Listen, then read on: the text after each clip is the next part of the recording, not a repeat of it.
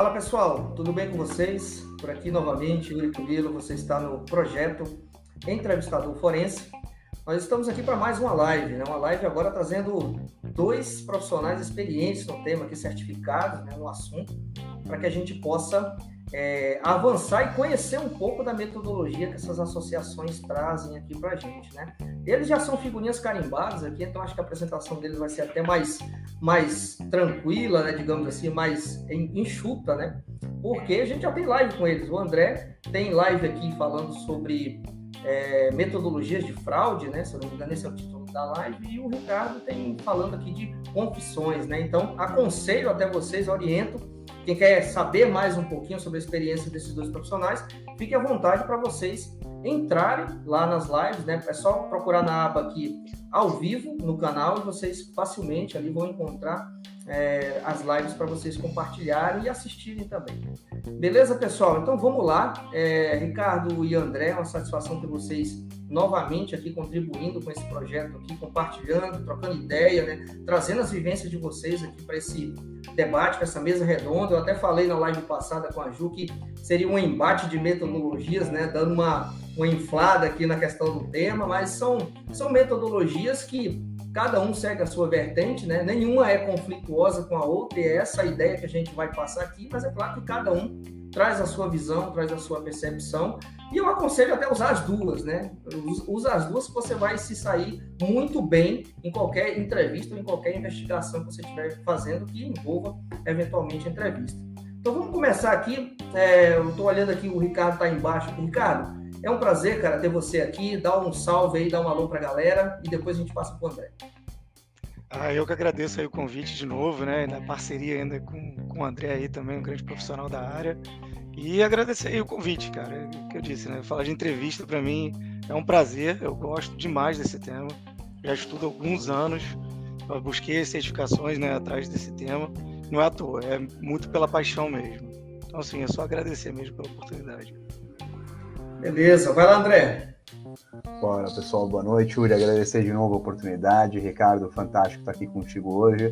Porque o tema é interessante. É, investigação é uma coisa também que eu tenho. Bem, CFI é, é mais para uma investigação ato senso, né? Eu adoro investigação, mas a entrevista é sempre a cerejinha do bolo, né? O finalzinho da investigação é falar com o fraudador. Então é, é um tema super interessante. Agradecer aí também, novamente, Uri. Beleza. Vamos lá, pessoal. Vamos trazer aqui a experiência de vocês, então. Vou começar com o Ricardo aqui. Ricardo, é, você é certificado né, com uma grande associação é, de entrevistadores. E eu queria saber né, é, o que, que essa é, associação e o que, que essa é, certificação aponta como principais né, pontos de metodologia para realizar uma entrevista investigativa. Traz aí para a gente a tua visão. Então, a Associação Internacional dos Entrevistadores, né, que é, é a, associação que está associada ao CFI, né, que faz a certificação do, do, entrevistador forense, cara, ela tem uma metodologia muito é, bem escrita, é extremamente didática e ela é construída em 18 passos. Assim, óbvio que não dá para a gente falar disso tudo aqui, senão vira quase uma aula de falar da metodologia. Mas ela tem uma construção muito interessante. Ela faz esses 18 passos com base na ideia que ela tem do que é a confissão, que é o fim desse, desse processo.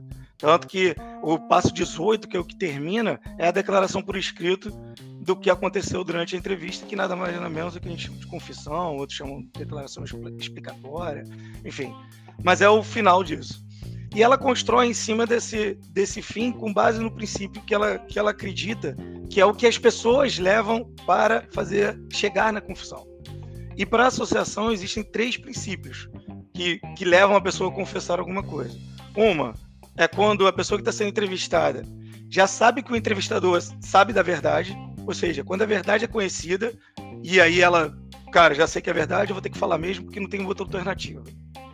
A segunda opção é quando é, essa pessoa que está sendo entrevistada vê uma vantagem em confessar, e aí ele vê um benefício para diminuir uma penalização ou uma vantagem, uma moeda de troca, né, que é geralmente o termo que a gente usa para um entrevistador.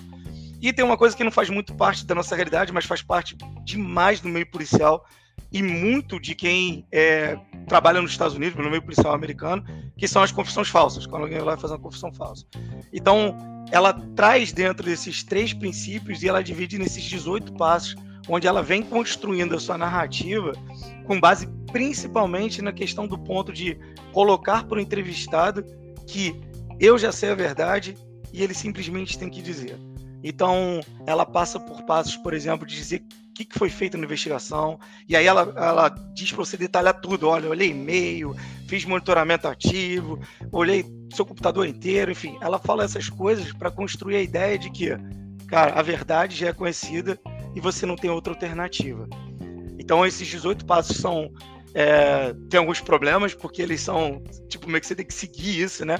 E aí, pensando muito no, como a metodologia americana, né? Naquela coisa muito didática, step by step, e, e eles são muito é, é, assertivos no ponto que você tem que passar por todos esses 18 steps.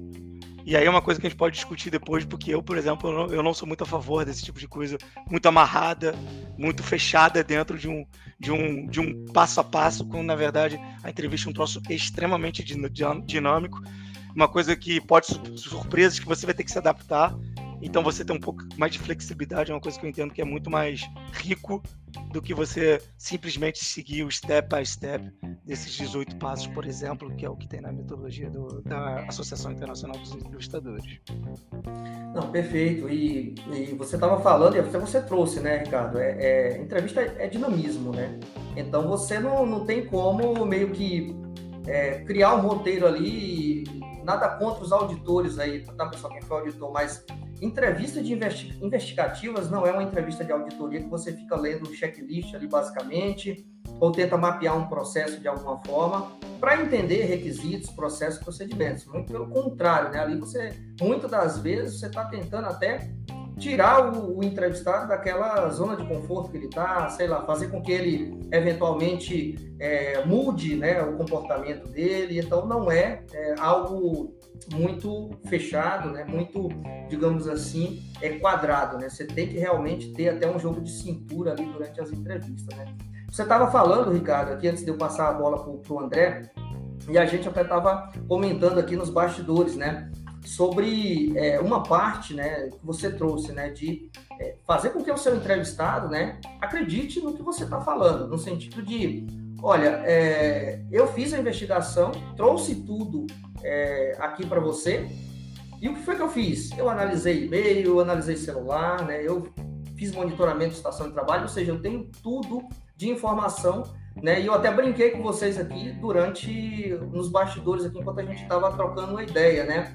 Que certa vez, né, não há muito tempo, acho que uns dois meses atrás, no máximo isso, eu falei para o entrevistado meu o seguinte, cara, é, eu conheço a sua estação de trabalho melhor do que você, porque eu estou te monitorando faz tempo.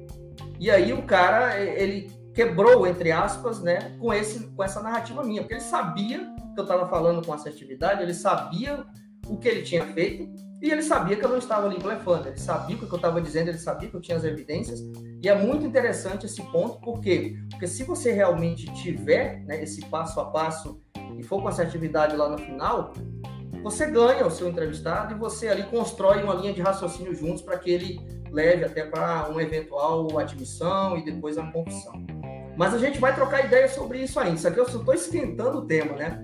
André, cara, é... você é certificado por outra associação famosa né, no mundo aí de, de fraude, né, de é, avalia, avaliadores de fraude. E eu queria saber né, o, o que, que a ACFE traz como metodologia, ou se traz apenas boas práticas, né? quais são os principais pontos que essa metodologia traz para a gente em termos de entrevistas investigativas. Conta aí. Legal, então. Tá, show de bola. Vamos lá, Yuri. Então, a Association of Certified Fraud Examiners, que nada mais é do que pessoas certificadas para uma investigação de fraude, tá bom? Como a gente fala, é, é um manual muito amplo, onde ele aborda várias coisas distintas, tanto parte legal, quanto parte contábil esquemas de fraude, prevenção e contenção de fraudes, e o último é o da investigação em si. É um dos quatro grandes capítulos de investigação. E dentro de investigação, a gente tem entrevista.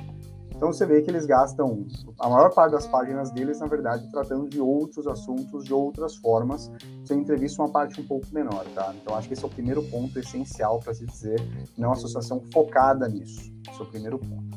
Segundo ponto, quando eles falam de entrevista, é, assim como o Ricardo trouxe, é, se falou muito aqui da entrevista com o viés do, do possível fraudador, daquela entrevista mais finalística, né?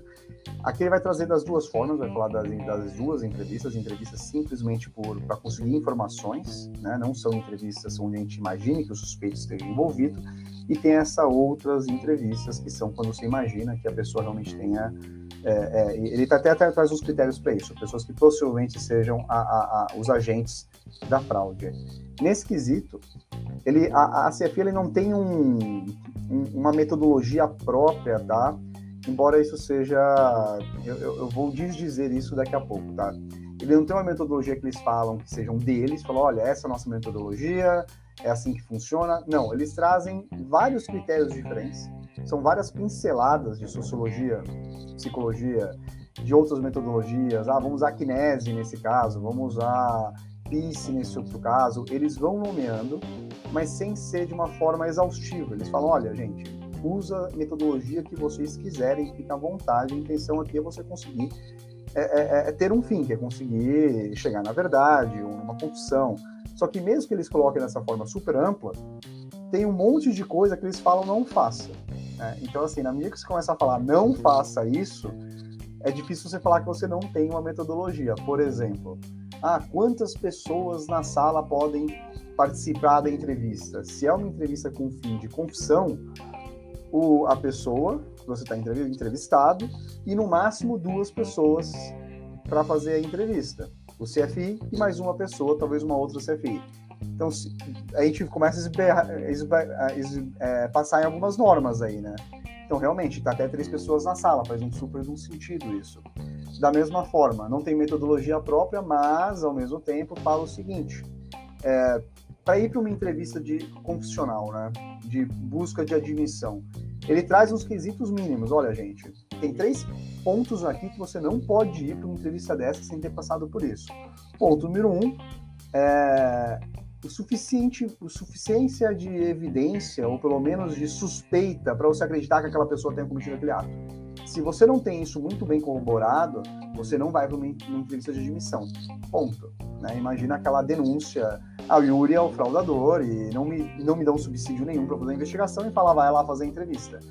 Você não pode. E vou até além disso se teve uma investigação prévia, eu não posso fazer entrevista sem ter lido direito a investigação para saber se eu estou confortável como CFI de fazer aquela entrevista com intenção de admissão, porque senão estou cometendo um, um, ato antiético para a minha associação e eu posso perder meu certificado, porque eu não fiz o meu trabalho de conseguir ler a investigação prévia. Então, primeiro ponto, suspeito suficiente. Segundo ponto, você tem que ter uma certeza, é, você já tem que ter feito todos os passos prévios o suficiente para é é, é, é, é, obter evidências. Então, é a última coisa que você faz. É que nem eu falei, a cereja do bolo. Você não faz uma. Você já investigou, olhou e-mail, fez tudo que você pôde, fez um background check, você já tem você está mais perto da verdade. Você realmente vai lá conversar com o entrevistado para conseguir fechar os seus gaps. Não é simplesmente eu não sei bolhufas e vamos lá ver o que dá essa entrevista por via das dúvidas. Não. Você não vai para uma. Você pode entrevistar, mas não como entrevista de admissão. Esse é o ponto. Você não vai transitar para admissão. E o último ponto que eles falam também é a certeza que você vai ter controle da sala e do tempo daquela entrevista. Você tem que ter esses três requisitos para você ir fazer uma entrevista de admissão. Se algum desses está falhando, não vá. Não é recomendado, não faça isso, pode dar errado, né? Até porque, depois a gente acha que a gente vai entrar nesses pontos, quando a gente entra numa entrevista de admissão, em algum momento a, a, a coisa fica um pouco mais pesada, o clima fica um pouco diferente. Então você tem que estar tá tranquilo para isso. Por justiça, a pessoa que está sendo entrevistada, para você não acusar ela de algo que ela não tenha feito, e por conforto seu, porque se você não. Quem você trouxe, Yuri? É, se você não tiver. Quando você fala com convicção alguma coisa, a pessoa sabe do que você está falando. Se por acaso você não está muito bem pautado na investigação e só joga alguma coisa por achar, e a outra pessoa percebe que você não sabe, ou você falou alguma coisa que não existe, você perdeu a entrevista. Perfeito, cara, perfeito. Você trouxe uns pontos, André, e aí eu quero até linkar também com, com o Ricardo, né? É, já temos até uma pergunta aqui falando de gravação, né? E a gente vai tratar de gravação. Sempre, sempre, sempre, sempre pergunta interessante sobre gravação, dados pessoais e tudo mais. Pode Bacana, gravar live, é isso, tem, né? A live tem um ponto. Tem um ponto rapidinho que eu acho que o, que o, André falou, cara, que é assim, que o pessoal também da, da Associação Internacional de Entrevistadores pega muito pesado, cara. Que é a questão assim, se você não tem provas, também não conduz essa entrevista. Então existe esse, essa questão ética que muitas vezes a gente até trabalha aqui de tentar um blefe, fazer alguma coisa assim, que, cara, para as associações são coisas que são inadmissíveis para, para a pessoa que está conduzindo aquela investigação e as entrevistas. Então, existe essa questão desse dilema ético que é uma coisa muito importante e eles não recomendam fazer. Então, trabalhar com blefe é uma coisa que eles não recomendam fazer. O que tem dentro do, do da Associação Internacional é trabalhar com as exagerações. Com a ideia de que de você exagerar no valor para a pessoa fazer o quê? De fazer aquela, aquela ato inconsciente de te corrigir. Falar, não, não foi isso tudo. Opa, se não foi isso tudo, já foi alguma coisa. Então você está meio que pré-admitindo. Então ele trabalha essa questão do exagero, mas não como uma coisa mentirosa. Você trabalha para sabendo que a pessoa já teve algum valor que, que ela subtraiu da empresa, alguma coisa assim. Ou seja, trabalhar sem evidência, sem investigação robusta por trás, essa entrevista também, pela Associação Internacional de Entrevistadores, é uma coisa que não tem que ser conduzida. Inclusive, é considerado meio que antiético na visão deles. Perfeito, perfeito. E isso, isso eu já fiz, viu? Essa, essa, ah, quem não, né, cara? Quem não, quem não, exatamente. Pô, o cara Tava lá em torno de 900 mil, eu joguei 2 milhões lá, o cara falou, opa, não é tudo isso aí não, então, tá bom, beleza. Então me conta quanto é, né? Já, já abriu, né? Já abriu o flanco ali. É isso Legal. aí. E até, e até em caso de assédio isso funciona também. Funciona, até em caso de assédio funciona super bem. Você joga, ah, mas você fez isso. Não, não, não. Não foi assim que aconteceu. Não, não foi bem assim, né? O cara não negou, mas então tá. Então, o que foi que aconteceu, né? E pessoal, bom, bom ponto que o André trouxe aqui, muito do que a gente está, claro, né? A gente está falando muito de fraude aqui, mas é, a técnica é técnica de entrevista, então você pode usar para qualquer tipo de caso também, tá? Inclusive a, algumas situações que o André está trazendo da CFE também, tá? Eu queria jogar um ponto para vocês. Eu tinha uma outra pergunta aqui, mas o André trouxe um ponto legal, e aí eu vou voltar contigo, Ricardo, aqui. E com certeza a, a, a Associação de Entrevistadores traz essa questão que é da preparação. Né? E aí o André trouxe já um ponto. Pô, se você não está é, confortável, adia a entrevista, né? marca para outro dia, estuda melhor. Né? O que, que é, você pensa sobre isso? O que, que a associação traz sobre isso, Ricardo? Então, ela, ela considera a preparação como uma coisa fundamental para o processo. Quando você está na certificação, por exemplo, certificação são 17 itens que não são os 18 da metodologia, eles são itens diferentes. Por exemplo, a gente estava falando dos tipos de entrevista, é, serve para qualquer coisa a metodologia. Mas, por exemplo, dentro da associação, existe uma parte da certificação que é só para entrevista de assédio sexual. Então, a entrevista de assédio sexual ela é, ela é um pouco remodelada para se adequar a esse tipo de tema. Mas, por exemplo, existe um capítulo só de preparação para entrevista. A preparação ela vem desde a revisão de toda a investigação, de você passar por todos os pontos, você construir como é que você vai fazer a sua entrevista. Entra uma parte que o André falou muito da como é que você vai preparar a sala. Aí fala de confidencialidade, de sigilo, de questões de não ter muitas questões para desviar o olhar do, do, do, entrevistado, do entrevistado. Então, fala também sobre a questão da postura, da, como você se posiciona, da questão da quantidade de entrevistadores. E aí tem um ponto da, da associação que ela diverge um pouco das outras metodologias, que ela fala realmente em dois, mas não são dois participando da entrevista. Ela, na metodologia, ela coloca o entrevistador com o entrevistado e um que eles chamam de testemunha atrás do entrevistado, que é uma pessoa que não interfere no processo da entrevista, mas ele é uma testemunha para no caso de que de uma coação, de ratificar o que a pessoa falou durante a entrevista. Então, essa segunda pessoa, ela não interfere no processo em nada. Ela é simplesmente o que eles chamam de testemunha. Então, ela se posiciona, inclusive, atrás do entrevistado.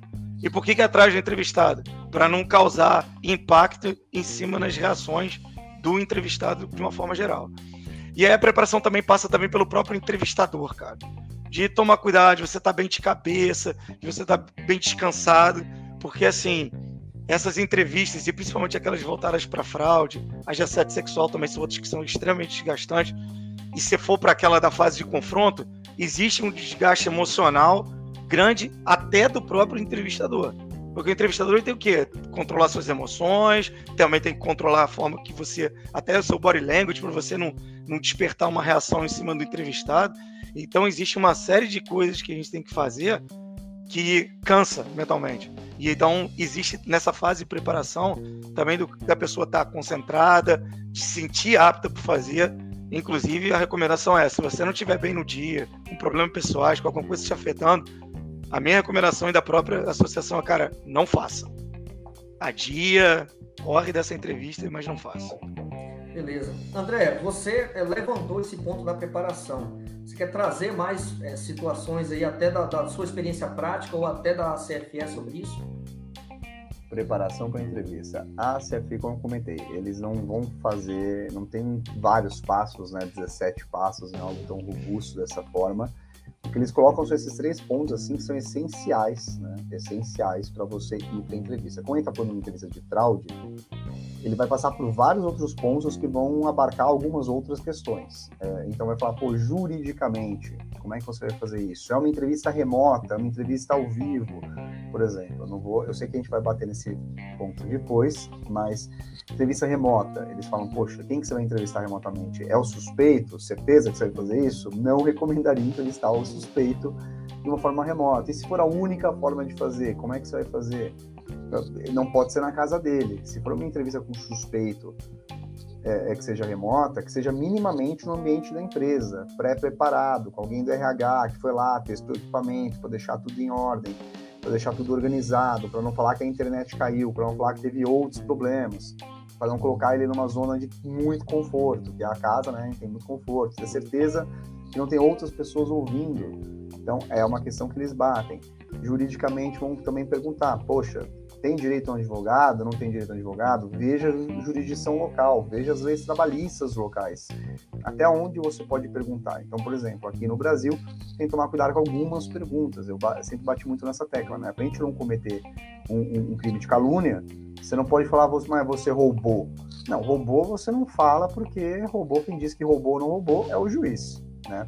Mas eu posso falar que você levou esse dinheiro, colocou esse dinheiro no bolso da empresa sem avisar ninguém, furtou, o furtou não pode também, né, entendeu? É, é, a gente pode falar do, do, levar as coisas, mas sem uma tipologia penal. Então eles falam para tomar cuidado com esses pontos também. E da investigação é uma resto do material, né? Como proceder com a investigação para se chegar em ordem em relação àquela pessoa. E eles também comentam um pouco sobre a ordem das pessoas que você tem que conversar. Se for para fazer, por exemplo, poxa, ele reforça, não é só apenas o final da investigação. Nas entrevistas, o principal suspeito é o último na, na, das entrevistas, é a última pessoa que você vai, vai conversar. Então ele coloca em três linhas, né? E fala, olha, primeiro, vamos falar todo mundo no dia. Primeiro aquelas pessoas que conhecem do assunto, mas não estão envolvidas.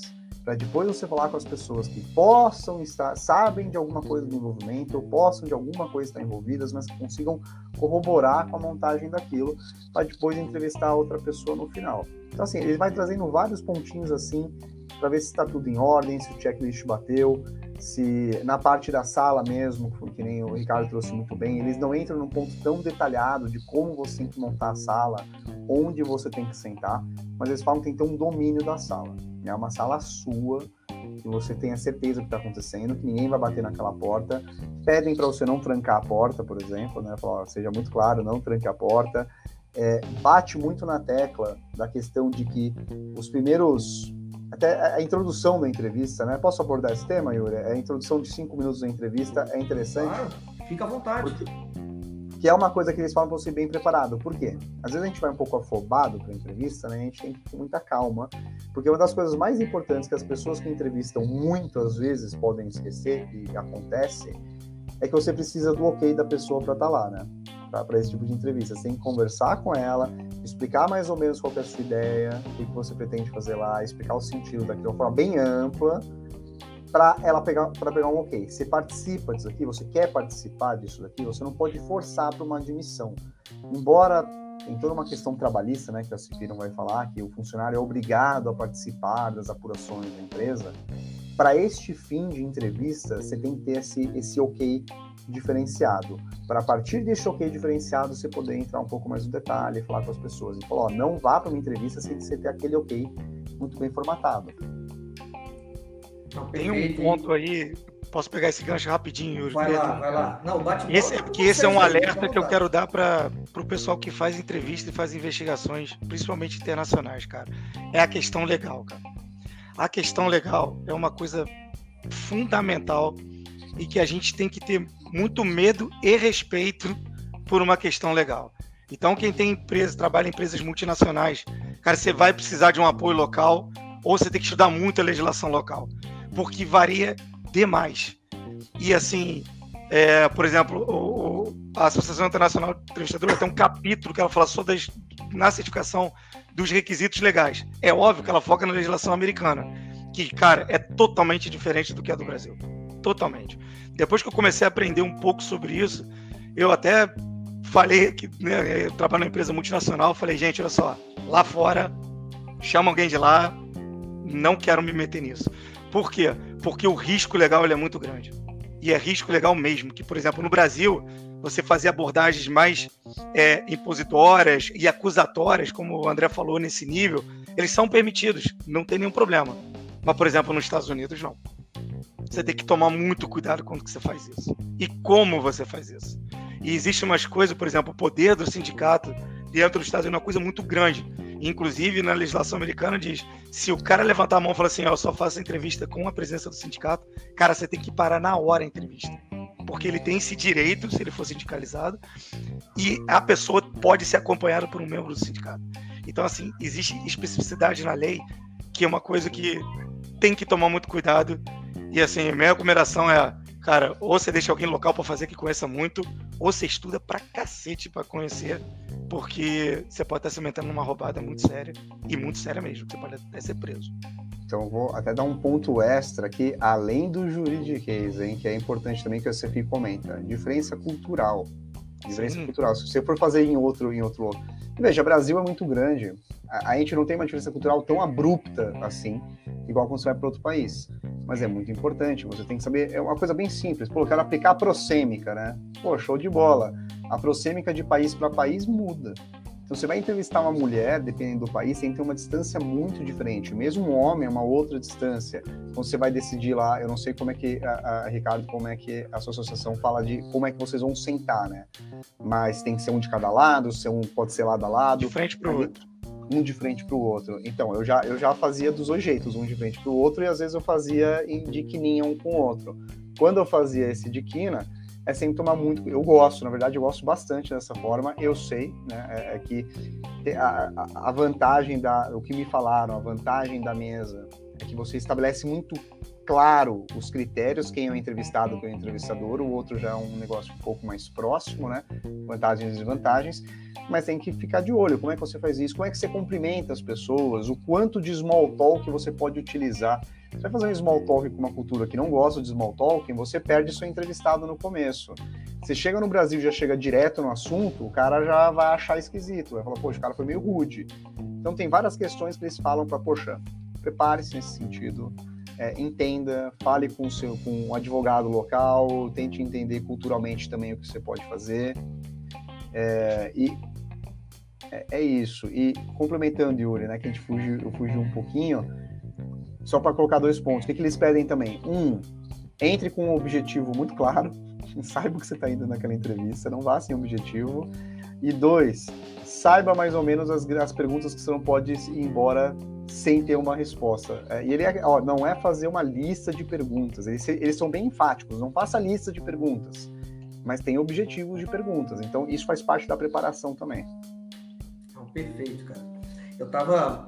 É, enquanto vocês estavam falando aqui, né, vocês trouxeram os primeiros pontos, é, vocês falaram, poxa, até da, da, do body language, da linguagem corporal, da paralinguagem, da nossa vocálica, né, da forma como a gente vai verbalizar, é, principalmente, né, eu considero aqui também, né, falando da parte mais crítica, digamos assim, de uma entrevista, que seria aliar a parte que você vai declarar a pessoa, por exemplo, se for denunciado ou investigado que ele cometeu aquela conduta irregular, né? Muitas das vezes, o que, é que eu faço, cara? Até analisando a postura do, do meu entrevistado, às vezes eu, eu baixo, nivelo o tom de voz ali com ele, eu até baixo um pouco, né? Dou uma cadência mais tranquila, porque eu tô dando uma lapada no cara, digamos assim, entre aspas, mas eu tô né, suavizando ali a minha fala, a minha voz, às vezes até falo de uma forma mais pausada ou até mais baixa, para não dar aquele tom muito de impulsividade, de incisividade da minha parte. Dependendo de como está fluindo a entrevista, às vezes eu até faço, porque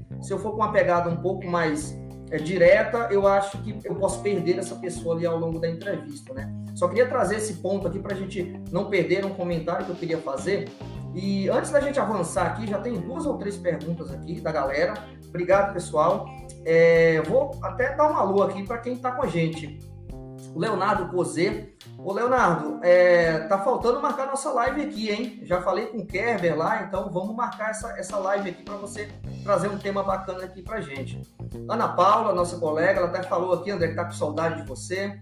É, a Maria das Graças Nascimento, boa noite também. A Cris, que está sempre dando apoio. Inclusive, a Cris aqui está dando um recado para vocês, pessoal curte aí o canal, né? Segue, dá uma curtida. Ela sempre está apoiando aí, pedindo para a galera dar uma, uma curtida na gente. É, a Camila Nascimento também está por aqui. A Camila até fez uma pergunta, eu acredito eu que está mais embaixo. É, o 909320, ele fez uma pergunta aqui já já, eu vou trazer essa, essa pergunta dele. É, a Mariusca Candeia, né? Ela fala assim, gravação, tema sempre polêmico, é realmente. O Léo Cose, ele faz uma pergunta aqui, Léo, já vou colocar também aqui. O Diego Neves está parabenizando aqui, compartilhando conhecimento. É, a Camila ela fez, não foi uma pergunta, ela fez uma afirmação, então já vou colocar aqui para gente. Ela diz que faz algumas entrevistas remotas, mas geralmente as confirmatórias sempre presencial. É isso aí, é isso que os nossos convidados estão trazendo aqui na maioria das vezes, é claro, né? Sempre que, que dá para fazer, a gente faz presencial, porque é o, é o melhor, é o caminho mais, mais sadio, saudável, né? E, e satisfatório e gera até mais eficiência da entrevista. O Peter Lopes, grande perito aí em, em perícia digital, professor de técnicas de entrevista. Já temos live aqui no canal, pessoal, com o Peter sobre criminal profile, então dá uma olhadinha aí na aba ao vivo. O Peter traz grandes lições lá pra gente. E o Léo aqui é, dando mais uma mensagem. Então, vamos jogar uma pergunta da galera aqui, vamos interagir com a galera. Deixa eu colocar essa primeira aqui logo. Vamos logo para essa polêmica aqui. O 909320, se ele quiser se nomear aí, eu não sei se é homem ou mulher, mas fique à vontade aí para trazer aqui, né, se apresentar para a gente. Ele coloca o seguinte, ó, quais orientações para eventual gravação de entrevistas ou formalização da ata de entrevista? Então ele está falando de gravação e está falando da declaração por escrito ao mesmo tempo. Esses dois temas a gente já ia abordar, então vamos lançar logo eles aqui agora. E ele traz o seguinte no final, né? Sobre o prisma da proteção de dados pessoais barra sensíveis. Vamos jogar aqui, Ricardo, o que, é que você acha? O que, é que a associação então, traz? Então, na visão da associação, por exemplo, na parte de gravação de entrevista, é, de acordo com a legislação local, se permite ou não, o que eu vi recentemente numa, num webinar patrocinado pela associação, para né, quem é inscrito, com isso tal que eu participei, eles estão fazendo um negócio bem diferente que até fiquei chocado. Eles estão fazendo gravações de vídeo de todas as entrevistas de meio corporativo, não é policial. Policial já é uma recomendação que muitas polícias já fazem, coisa e tal, mas dentro do meio corporativo de investigações internas, entrevistas, ou seja, para investigação externa no meio corporativo, e pelo que colocou e as pessoas foram é, conversando, interagindo, parecia uma coisa que estava sendo uma prática feita por várias empresas e é, pessoas que trabalhavam com investigação. E, e pelo que eles falaram, foi uma coisa que era muito bem aceita, obviamente, aí estou falando meio americano, né? No sentido de que as pessoas se sentiam confortável porque garante a verdade gravada do que a pessoa disse. Então, assim, uma coisa que eu não sei se o brasileiro teria essa visão, talvez eu ficaria muito desconfiado, acho que não seria uma coisa que funcionaria no Brasil, mas nos Estados Unidos está crescendo essa prática e cada vez sendo mais utilizada. é, na questão de LGPD, né, proteção de dados, para questões de tanto gravação quanto declarações de próprio punho. Já tive vários impasses aqui sobre a questão da confidencialidade de quem trabalha com investigações internas, coisa e tal. Quando a gente trouxe, pro, por exemplo, o meu time que tem dentro, do, dentro da Vale uma, uma, uma equipe só trabalhando com esse tema de proteção de dados, coisa e tal, a interpretação deles é simples no sentido de que, olha, se existe um meio motivador, você pode pegar aquele dado e você só tem que garantir que você protege a confidencialidade dele, coisa e tal. O que, que se entende no meio motivador com quem trabalha com canal de denúncias? É a denúncia. Então, se eu tenho a denúncia como meio motivador, a gente pode fazer toda, tanta né, avaliação de, de recursos de TI, de uma forma geral, que é uma coisa autorizada já pelo processo em si, e a gente tem normativo, tem um monte de coisa que embasa isso. Mas na visão de proteção de dados é meio motivador, tem, tem, pode ir lá e faz. Só tem que garantir com controles, né? Por exemplo, eu tenho várias coisas, redundância de rede, eu tenho proteção, é, eu tenho monitoramento da própria rede nossa, de se alguém copia, deleta arquivo, coisa e tal. Ou seja, você tem que usar recursos para proteger e é, a informação para que não tenha vazamento garantindo isso, tendo controles bons e eficientes, cara, o meio motivador é a denúncia, pode fazer e tá dentro, tá garantido dentro desse processo.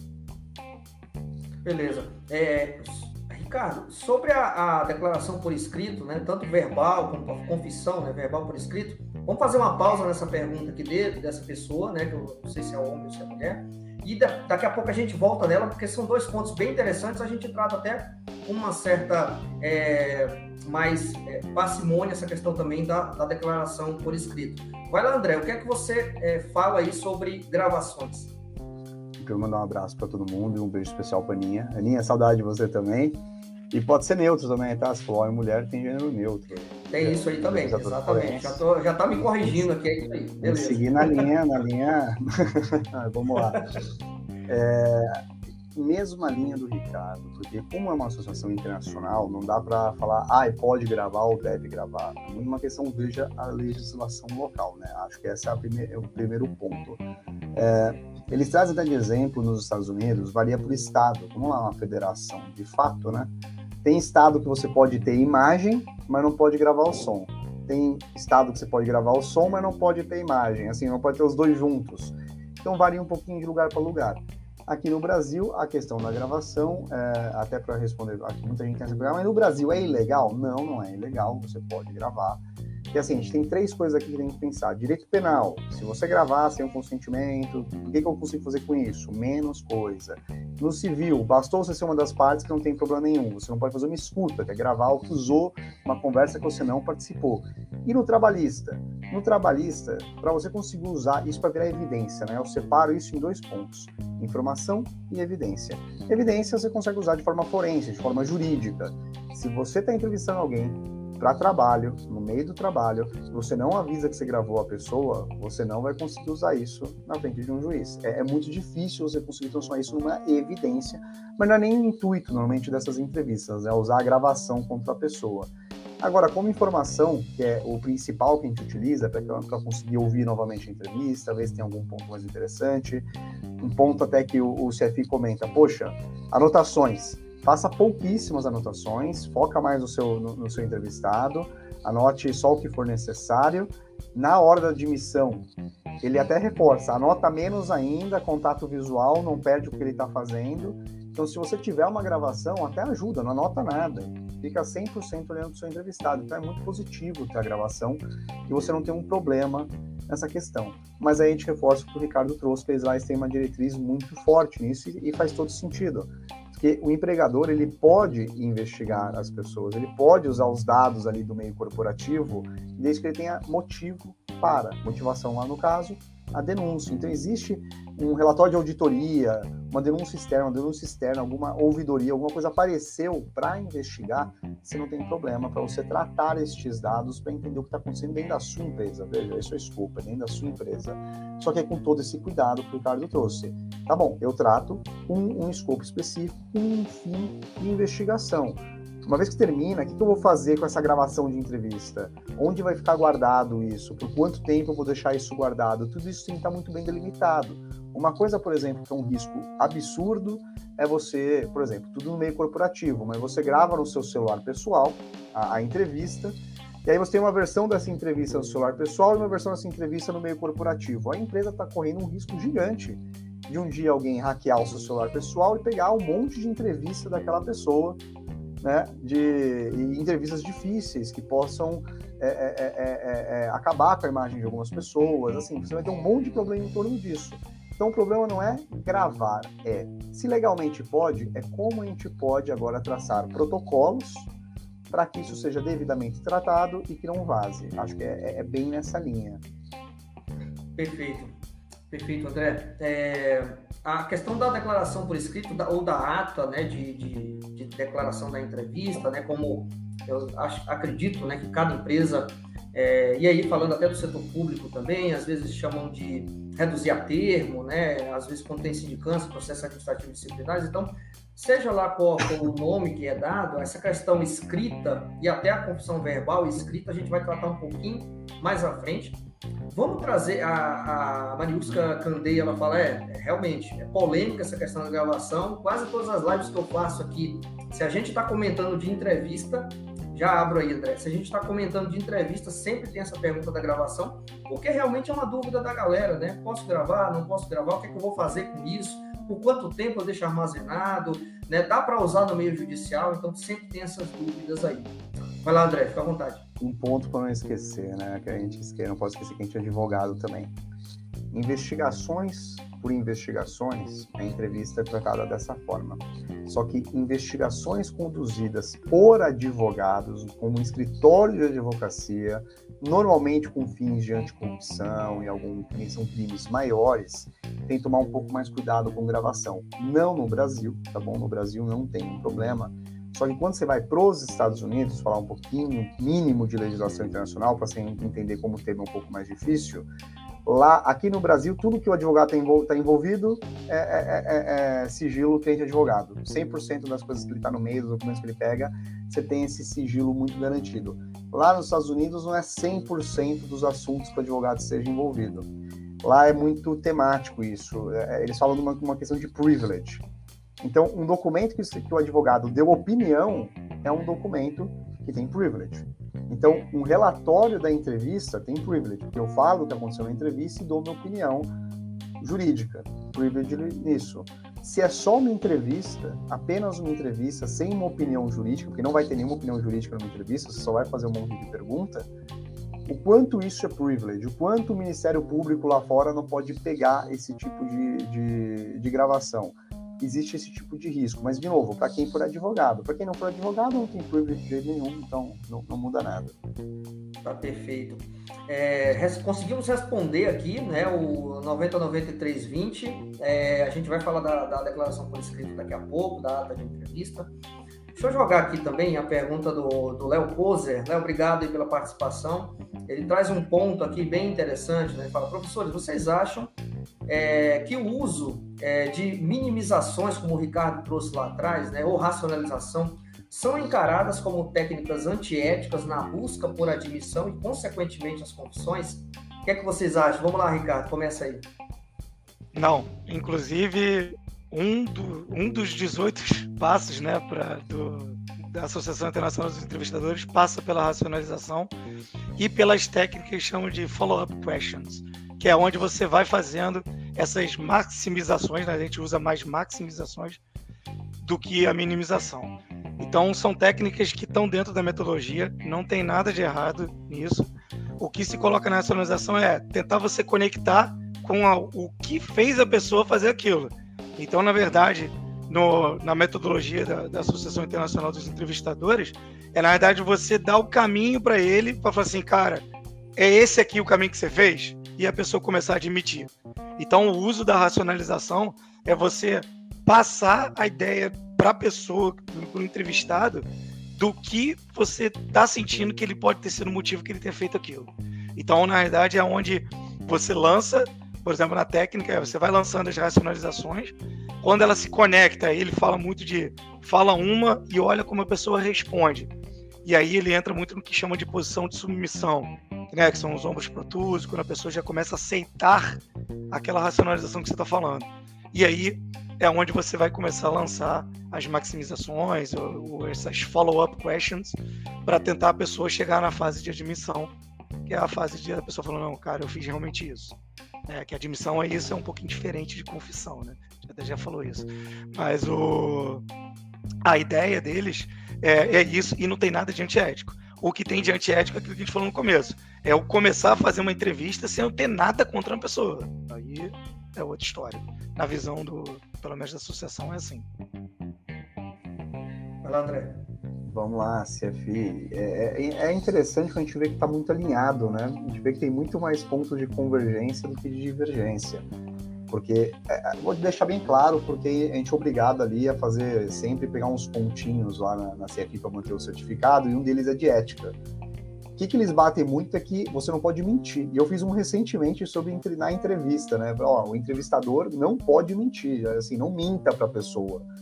E isso não pode fazer, inventar coisas. Ah, não vai acontecer nada com você, não, pode confiar em mim. Não minta, isso é, é antiético mesmo.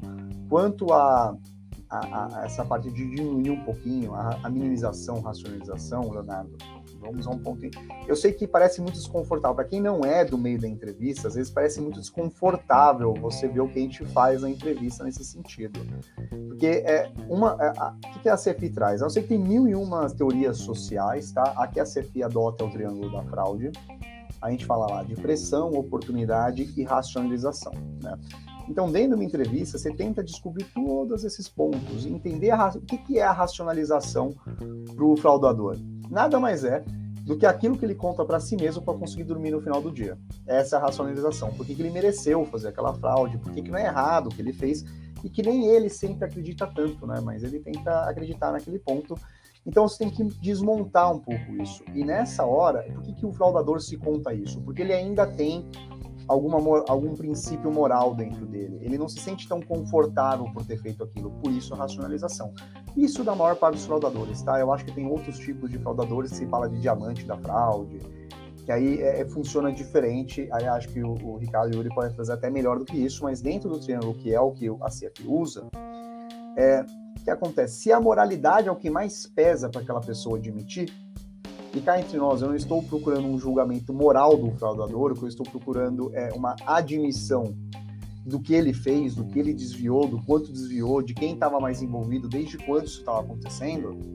Onde eu consigo mexer aqui nesse em pesos e contrapesos? É na moralidade. Então eu consigo dizer que eu entendo, você estava passando por uma dificuldade financeira, muita gente faria isso no seu lugar, você consegue diminuir um pouco aquele peso, poxa, você não é o primeiro que eu falo com isso, é muito comum esse tipo de coisa acontecer, mas explica para mim o que que aconteceu, por que que, é, por que que você fez isso? Você até, eles até colocam uma pergunta que eu sei que tem lugar que não pode, que é a pergunta é, é isso ou aquilo, né? Você coloca essas duas opções.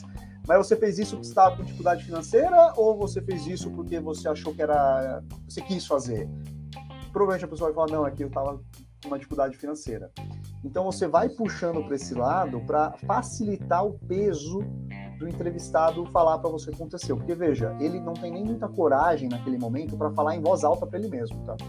Então você tem que fazer esse papel de terapeuta. Então não é antiético, não é visto como antiético, pelo menos, tá bom? É, e inclusive é incentivado a ser feito para conseguir a, a admissão. Perfeito. É, acho, acredito que o Léo ele está ele tá trazendo esse ponto aí, porque ele é um ponto, ele é um dos, dos passos lá do, do READ, né? Essa questão da método READ da, da minimização, né? E o ponto que o André trouxe, né, sobre é, colocar uma alternativa, também vem do READ lá, que é, são as perguntas alternativas, que pelo que eu sei, até trocando ideia com o André, a CFE até utiliza, né, André? Não vê problema em utilizar isso, né? E é, o READ, por ter essa questão de minimização das perguntas alternativas, é, dentre outras situações lá dentro do interrogatório, que tem os nove passos, ele é muito criticado em relação a isso, né? É, de ser é, posturas ou condutas né, é, antiéticas em relação a é, confissões, e aí tem um debate lá muito rico nos Estados Unidos sobre falsas confissões, que o próprio Ricardo trouxe essa questão é, no início da fala dele lá. Então, acredito que o Léo é, fez essa pergunta levando para esse lado aí. Se não for isso, Léo, fica à vontade aí para você trazer qual é o teu ponto, o teu tá. ponto-chave, né, digamos assim. Pessoal, tem. Posso fazer tem um pouquinho, outro... Para só para só para não perder, tá? Sobre as perguntas alternativas. A CFI fala para usar perguntas alternativas, mas veja, as principais perguntas são aquelas abertas e fechadas, sempre bem direcionadinhas, ou acho que o Ricardo caiu. É... Bem, vou fechar, eu vou fechar o ponto. Quando ele fala de perguntas alternativas, é sobre um fato que você já sabe, né? É, é, é, um pouco diferente. Ele deixa bem claro, não é para jogar muito aberto para qualquer pergunta alternativa. Então é um fato que eu já sei. Eu já sei que você levou. Né? Eu não vou falar, poxa, mas você levou o dinheiro ou você decidiu não fazer nada? Não é esse tipo de pergunta alternativa tão direcionadora. É um direcionador de moral, não de fato. Então já sei que você levou o dinheiro, então estou direcionando. Mas você fez isso por quê? Você é uma pessoa ruim ou porque você estava precisando ajudar alguém? Ou você fez isso para ajudar a empresa? É, é um direcionador de moral. Fez sentido? É isso aí, fez sentido. Beleza. Fez sentido, tá? E é, eventualmente, cara, até enquanto o, o, o Ricardo volta, é, como é que eu faço às vezes, né? Até para não jogar uma pergunta alternativa, né? Eu, eu lanço para o entrevistado. O que que você, qual, qual, é a tua visão sobre isso? Por exemplo, é, Pessoas que fazem, por exemplo, por necessidades. O que, você pensa sobre isso? Eu não estou jogando a alternativa para ele, nenhuma alternativa na verdade, mas estou tentando escutar a opinião dele sobre tal situação. Porque se ele tiver feito por necessidade, por alguma pressão financeira ou por uma racionalização qualquer, eu vou entender o que ele vai estar me trazendo ali. Ele pode trazer muitos pontos que eu posso usar como gatilho para outras perguntas subsequentes. Então, é, é, são formas, às vezes, que eu utilizo de não usar diretamente essa questão alternativa, mas de é, usar essa alternativa como uma pergunta um pouco mais direta, mais assertiva.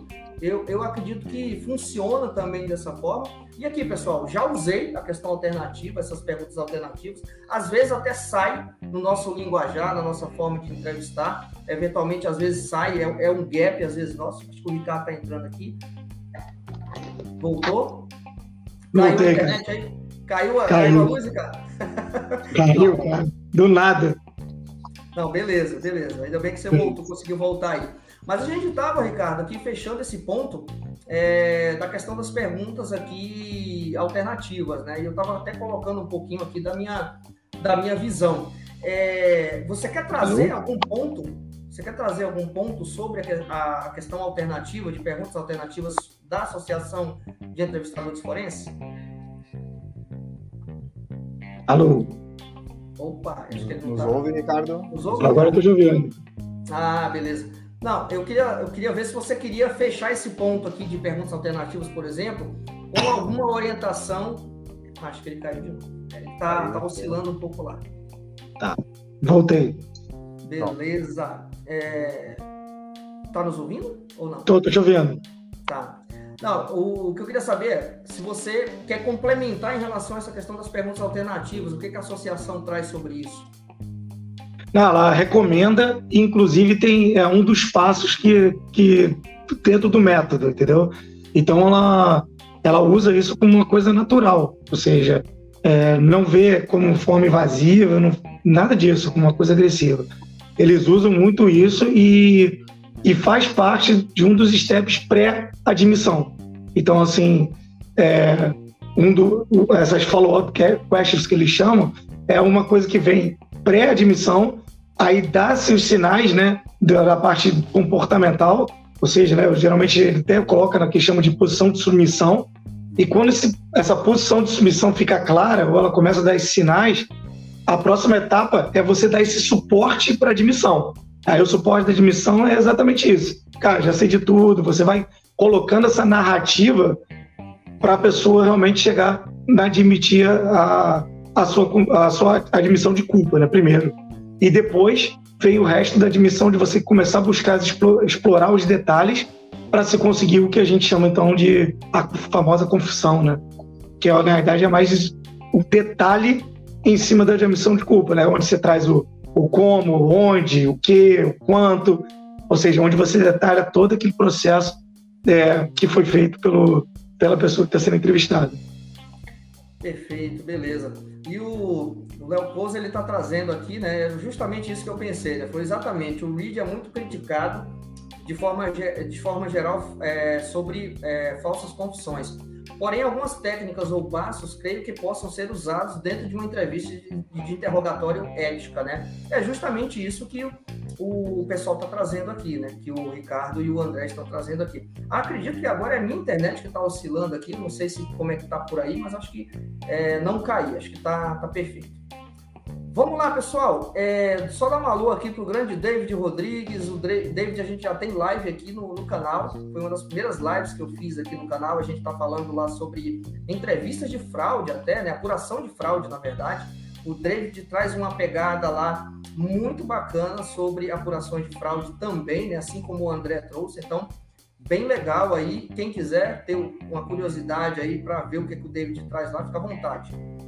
A Maria das Graças está trazendo aqui. Esse assunto é muito interessante. Obrigado, pessoal. Obrigado você, Maria. Qualquer coisa, é, traz tua vivência aí também, faz uma pergunta, se tiver alguma dúvida, fica à vontade, tá? Vocês aqui que estão, a gente está com, em média, aqui de 15, 20 pessoas ao vivo. Fique à vontade para interagir com a gente aqui, trocar uma ideia, trazer alguma experiência de vocês, usando algum, algum protocolo, alguma metodologia. Beleza, pessoal? Vamos avançando aqui. É, eu queria falar com vocês agora, e aí eu jogo a pergunta para os dois, tá? Sobre comportamento não verbal e dissimulação. Eu queria saber o que, que essas duas associações traz sobre isso, que é um tema também bem polêmico, né? Questão de linguagem corporal, expressão facial, né? E aí a gente coloca numa, numa bandeja só aqui, falando de comportamento não verbal, né? Vou jogar aqui para o Ricardo, né? Ricardo, o que, que a associação traz sobre isso e explica a tua visão sobre o tema. Tá. Então, na, na, parte da associação, existe uma parte da certificação que ela volta para isso. Mas é muito ruim. Mas, assim, muito ruim mesmo. Mas, assim, sem qualquer embasamento científico, pura astrologia. Então, assim, ela, ela é muito fraca nessa parte. Ela dá cara, assim, ela chega a taxar sinais como sinais de simulação. Então, ela pega coisas que já se foram provadas que não são verdadeiras, outras que dependem de contexto. Ela não considera nada disso. Ela, ela é, eu não vou dizer que ela é igual à Bia, né, do, do Reed, que não é nesse nível, né, porque a Bia, ela é bem, eu acho que ela é até pior, né, porque ela, ela realmente faz o, ela vem descrevendo os atos ali de acordo com as perguntas que se faz, mas é ela não trabalha esse tema de uma forma positiva. E tanto é que nem nos webinars, tal, eles não tocam nesse assunto. Então, é, é uma coisa que parece que a associação ela deixa um pouco de lado, sabe? Essa questão do, do, do comportamento não verbal. Na minha opinião, eu sou um estudante dessa área, assim, vergonha. E hoje o que eu vejo é que são muitas pessoas utilizando métodos que não têm validade científica e que foram comercialmente bem vendidos. E comercialmente bem vendidos, pouco criticados, e o fato é que as pessoas não estão vendo o que está por trás. Então, comercialmente foi bem aceito, tem instituições que cresceram, ganhando dinheiro para cacete com relação a isso. Tem pessoas até em, né, no, no no meio do Instagram, do, do, na própria do YouTube também, que estão vendendo essas coisas dessa forma, mas são coisas que realmente não têm embasamento científico. E aqueles que dizem que têm, são coisas que são baseadas em coisas científicas do passado que já caíram por terra e não admitem essas coisas. Então, hoje, o que eu vejo na parte dessa parte, eu confio basicamente duas técnicas que é o que se fala no meio científico, que é o CBCA, né, Criteria Based Content Analysis, esse aí, super bem estudado, meio científico, aceita até na legislação, dentro da, dependendo do Estado, como meio de prova, até porque ele foi construído né, para abuso, é, para casos de abuso sexual infantil. Então, ele também tem essa questão, ele foi muito construído para essa questão de abuso sexual é, infantil e específico para isso, mas ele pode ser usado, por exemplo, em casos de assédio sexual. Já usei essa metodologia e funciona até bem dentro disso. E a outra é do Aldrich, que é o é o Verifiability Approach. que é outra que é promissora, que está com vários estudos aí que já já estão sendo comprovados, com uma metodologia com assertividade em torno de 75%, e o CBCA, por exemplo, está na casa dos 80%. Mas é, também tem as suas aplicações limitadas, por exemplo, numa coisa para você fazer em real time, é uma análise de texto, né?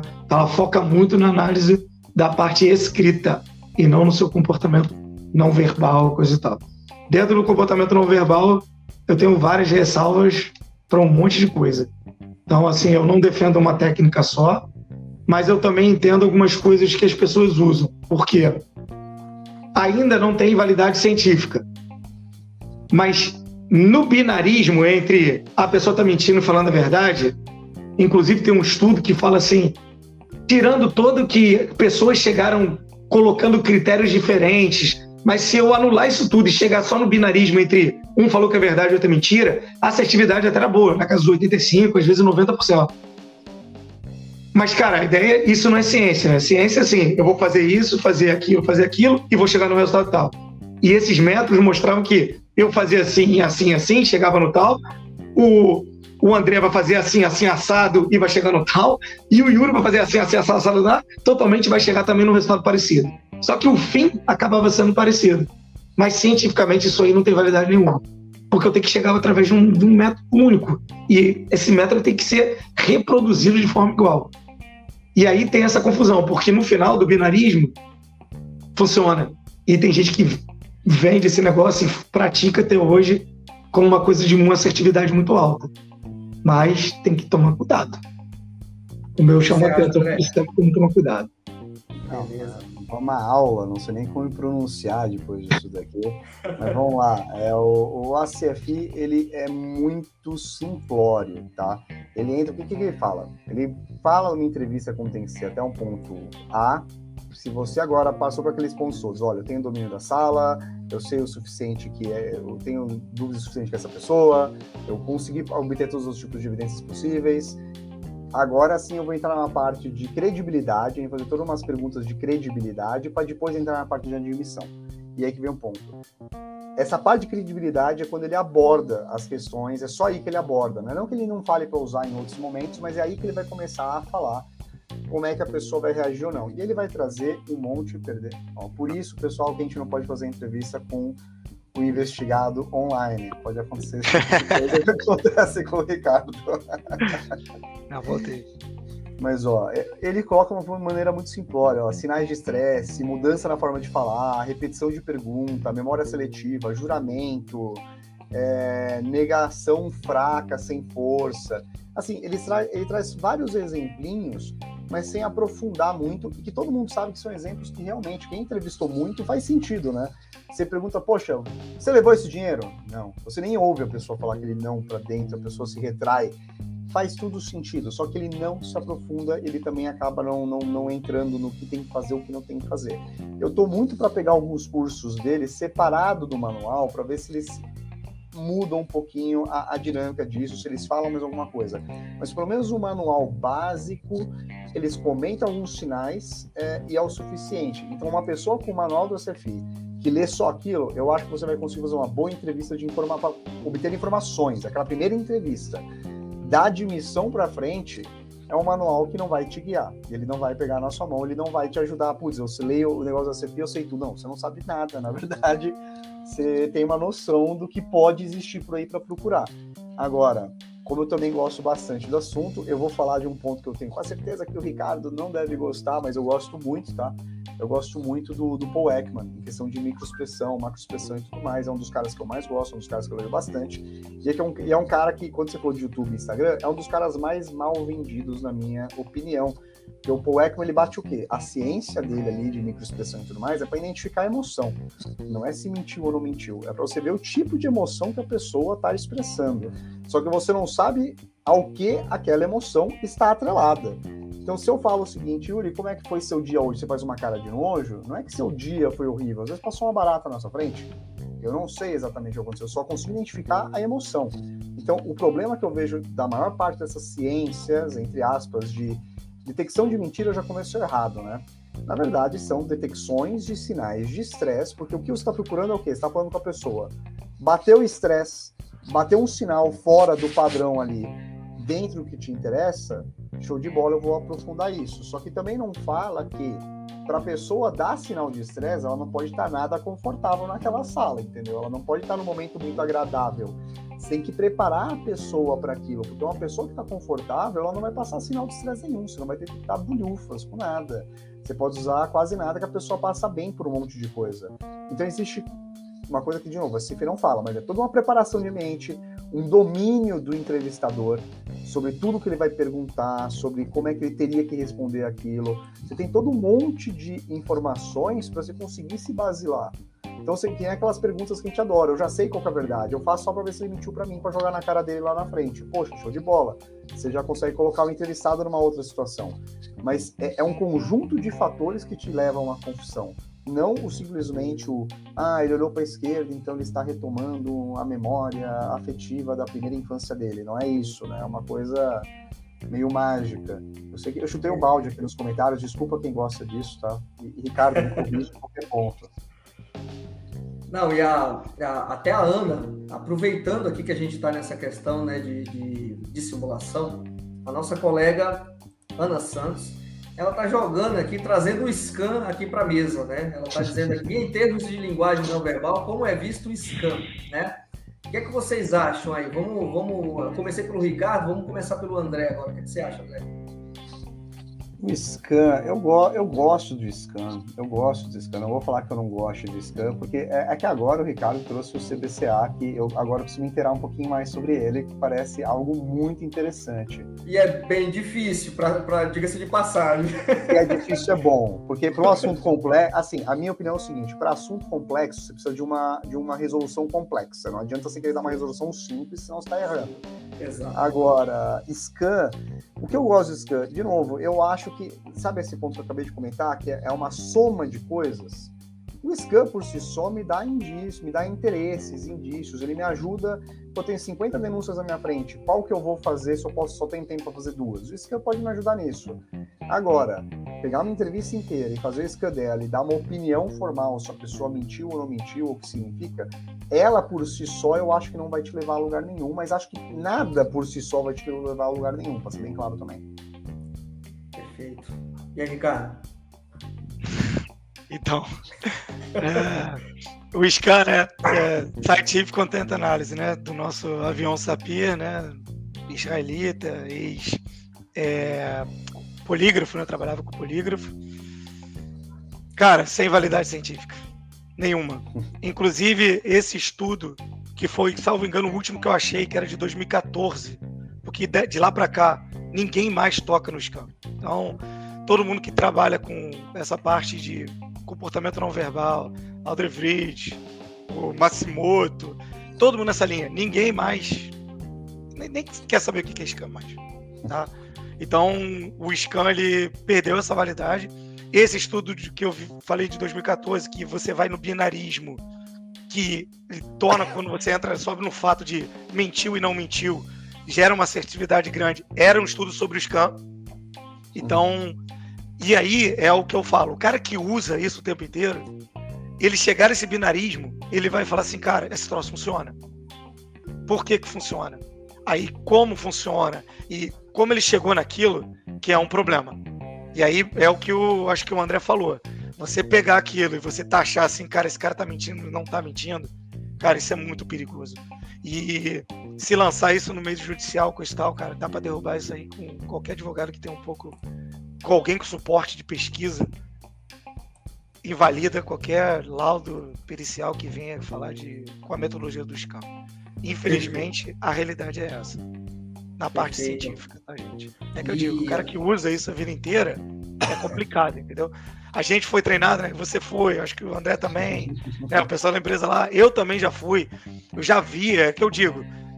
O que, que eu uso? Eu uso meio que na, talvez na linha do André. Para mim são pontos de interesse. Eu vi uma brecha ali, eu vou fazer perguntas naquele ponto que o cara me deixou uma brecha ali. Então eu vou explorar. Aí tem a, tem a coisa do, do Six Channel Analysis, né, que eles chamam dos PINs, né, que é Point of Interest. Ou seja, eu uso esse conceito. Também é outra metodologia que também está na mesma linha dos caras, tá? Só, só para ir na mesma linha. Mas o, o, o conceito de ideia de ponto de interesse é o que eu uso. E aí eu uso nesse sentido, cara. É um ponto de interesse para eu explorar nas próximas perguntas. Que é o que o André falou. Qual é o grande sacada do comportamento não verbal? É a pergunta que você faz. Se você não souber fazer a pergunta, ou perder o time da pergunta, que às vezes o time também é importante pra caramba, não serve pra quase nada, cara. Então, assim, o grande ponto é esse. Perfeito, perfeito. E o para complementar aqui em relação ao iscão, o Léo Pose traz, né, que ele não é visto com bons olhos, porque já carrega um viés para achar mentiras, né? Seu uso deve ser de forma cautelosa. Já o scan é, do SAPI é muito fechado e não há como verificar sua validação. O que é, acredito eu, né, que a Ana trouxe é, e que a gente estava comentando aqui, Léo, é o do realmente do Avinon SAPI, né? Eu também uso, tá? Mas nessa pegada aí, né? De ponto de interesse e tudo mais, né? E aqui, é, quem está prestando atenção e anotando, né, fazendo seu apontamento aqui, vocês já viram que a gente já trouxe aqui algumas metodologias ou protocolos de entrevista, né? Seja para auxiliar é, a conduzir a, a, sua entrevista, né? Ou seja, um, um protocolo específico, ou uma ferramenta que auxilia durante a entrevista, durante a sua análise. O Ricardo citou o, o CBCA, né? citou a metodologia do Albert Bridge, que é um, um, dos caras mais renomados atualmente no mundo sobre o estudo do comportamento não verbal. Né? Quem não conhece, dá uma pesquisada nesse cara. É, a gente falou do Reed lá atrás, né, sobre pontos ali que dá para usar, um, situações que são de certa forma controversas, até em relação a essa questão de confissões falsas, né? Falamos do scan do Avinona Sapir, né? Uma fonte ali para você beber também, para que você é, utilize como pontos de interesse, como foi colocado aqui.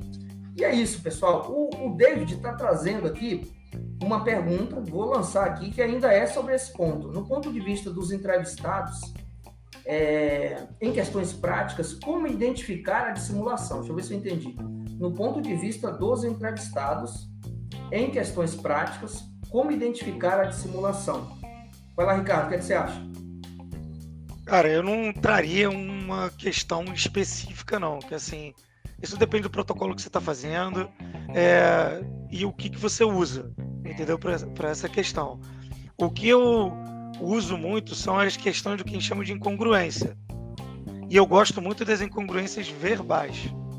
Então, o que, que é isso? É quando a pessoa solta uma coisa que ela não queria dizer. Então, assim, até estava fazendo uma análise outro dia de uma entrevista na TV, até fazendo treinamento interno nosso. Até usei um exemplo de uma coisa que não estava decidida, até foi um erro meu lá, devia ter feito uma coisa menos polêmica. E o, o cara estava falando, tava, tava falando sobre questão de assédio, era questão de assédio sexual, e ele estava dizendo.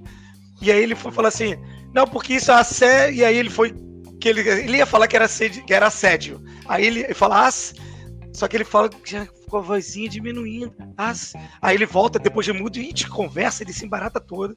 E aí começa a mostrar uma série de comportamentos, ele começa a aumentar as ilustrações, né, os, os movimentos ilustradores. Então, assim, os pontos, na verdade, dependem muito, mas eu gosto particularmente dos verbais, quando a pessoa dá o que chama de vazamento vocal. Por quê? porque ele falou, cara, eu escutei. Então, assim, cara, ele ia falar e só não completou a frase, a palavra inteira. Mas ele, na mente dele, ele já estava falando. Então, eu uso muito, eu gosto muito dos verbais. Então, eu presto muita atenção na parte vocal da pessoa, que a pessoa me fala. Então, tom de voz diminuindo, principalmente quando, existe o estresse das cordas vocais, você começa a diminuir sua voz em momentos mais sensíveis são coisas que eu gosto de captar e eu tenho também facilidade porque eu tenho um ouvido muito bom. Mas é, é onde eu, eu, eu, eu foco mais, entendeu? Mas existem várias outras coisas, né, cara? De, da parte de estresse, do aumento da frequência cardíaca, essas coisas que voltam para a fisiologia, elas são mais fáceis de ser vistas se você for treinar, né? Se for treinando seus olhos para isso. Mas é o que o André falou é um estresse. Beleza, mas por que, que é o estresse? E a grande coisa do ponto disso é o seguinte: as emoções, beleza, ah, captei uma expressão facial de medo. Beleza, mas é medo de ser descrente ou é medo que ele de ser pego na mentira que ele está falando? Cara, você nunca vai saber. Só se você chegar através da admissão, chegar através da confissão. Por isso que isso podem ser pontos de interesse. Fala assim, por que, que ele teve medo naquele momento que eu fiz aquela pergunta? Cara, vou fazer aquela pergunta de novo de outra forma. Será que ele vai expressar medo de novo? Pô, expressou. E aí você vai ter que explorar isso até você conseguir abrir a pessoa para você conseguir entender esse medo. Então, essas questões tem isso. Assim, o cara estava estressado, não, ele começou a ter um maior sudorese nesse assunto. Tá, mas por que, que esse assunto está estressando ele a ponto de ele ficar com excesso de suor, essa sudorese toda? Pô, será que é uma coisa legítima? Será uma coisa que ele está querendo se explicar? E às vezes eu também estou demonstrando que eu tô, cara, tipo, você é um mentiroso, tô querendo já com a minha própria expressão, que tem isso também, né? A expressão que o entrevistador passa para o entrevistado impacta também na resposta tanto não verbal quanto da verbal do seu entrevistado. Então, às vezes, o entrevistador tem que tomar muito cuidado com isso, porque tudo que você faz impacta também no ser entrevistado. E não é só o que você diz. Lembra que ele pode não conhecer de language, mas, cara, todo mundo tem uma percepção intuitiva na parte do comportamento não verbal. E sendo bem sincero, cara, assim, eu não vejo ponto direto, não. Para mim é, tecnicamente, o que é? Capturar o baseline, tá? Um baseline que aí já existem algumas técnicas que small talk é uma coisa que não funciona tanto. Por quê? Você tem que trazer ele mais próximo da realidade do que você vai trazer, do assunto que você vai tratar. Porque assim, se eu tô falando aqui, ah, como é que foi seu dia, como é que você veio, para para que é o small talk tradicional, e eu vou falar sobre fraude no processo de contratação, cara, eu por mais que eu comece a falar sobre o processo de contratação, já está gerando um novo estresse. Então, se eu começo o meu baseline falando sobre o processo de contratação, no sentido, cara, como é que você vê o processo de contratação da empresa?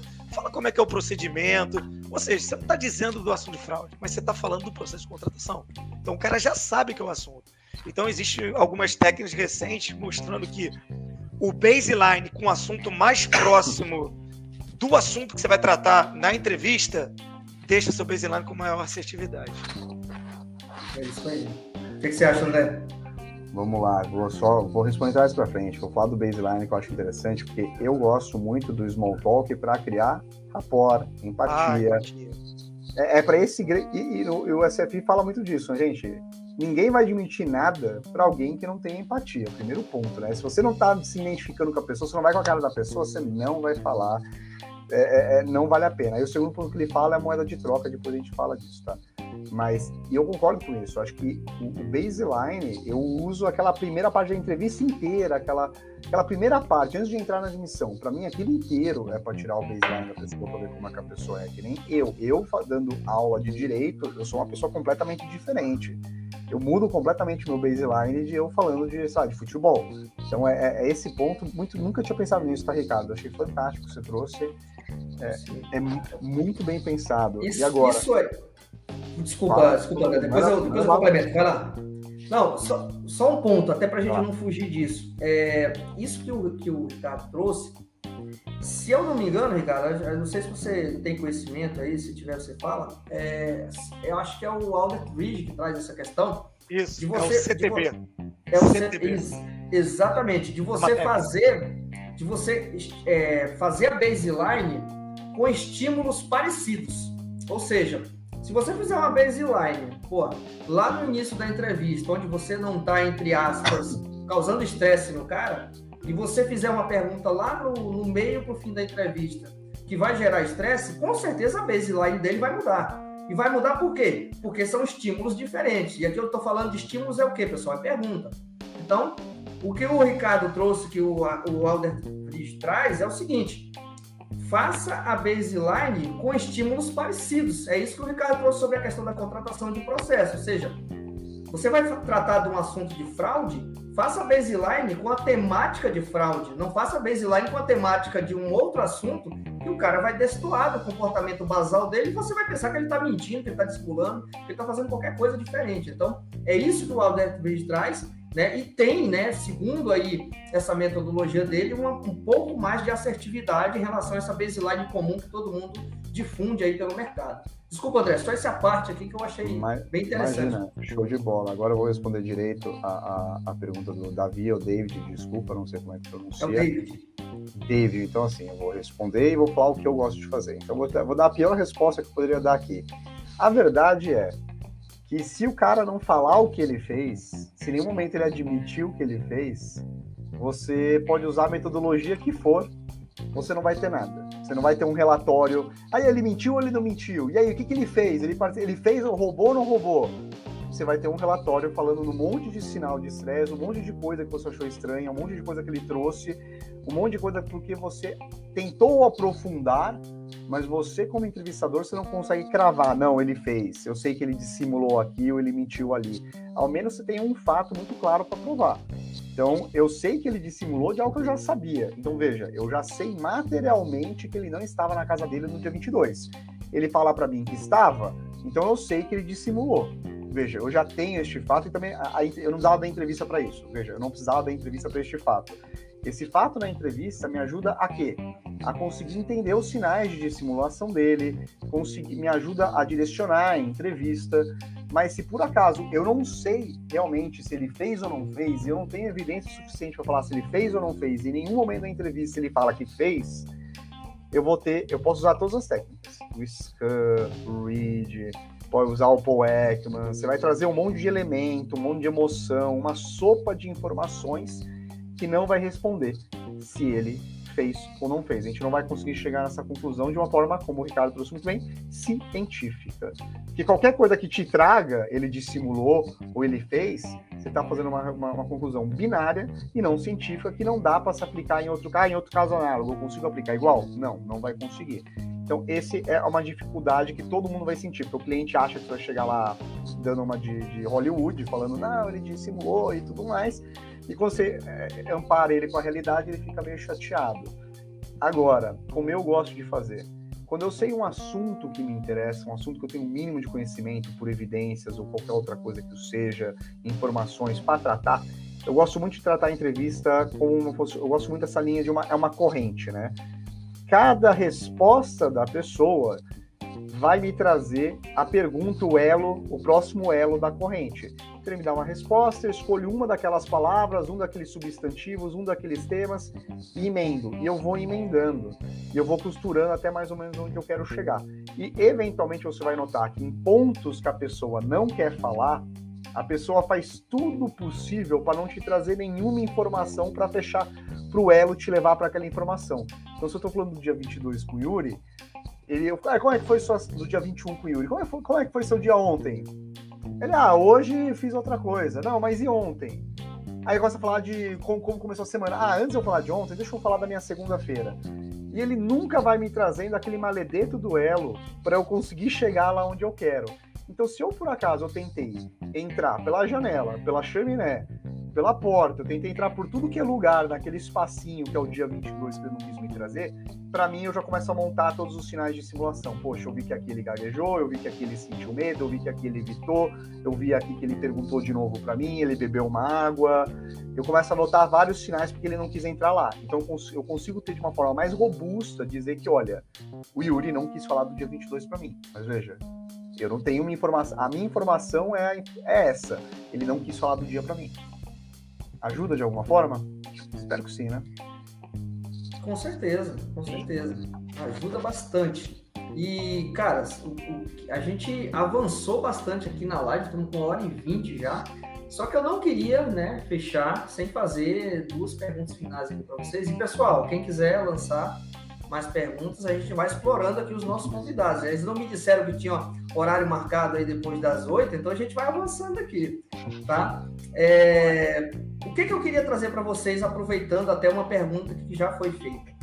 Vamos falar de confissão, né? E aí, claro, quem quiser uma aula de confissão, volta na live do Ricardo, que tem aqui no canal, que ali tem mais de uma hora falando só de confissão. Aqui a gente vai dar um, um breve é, resumo né, sobre o pensamento dessas duas associações.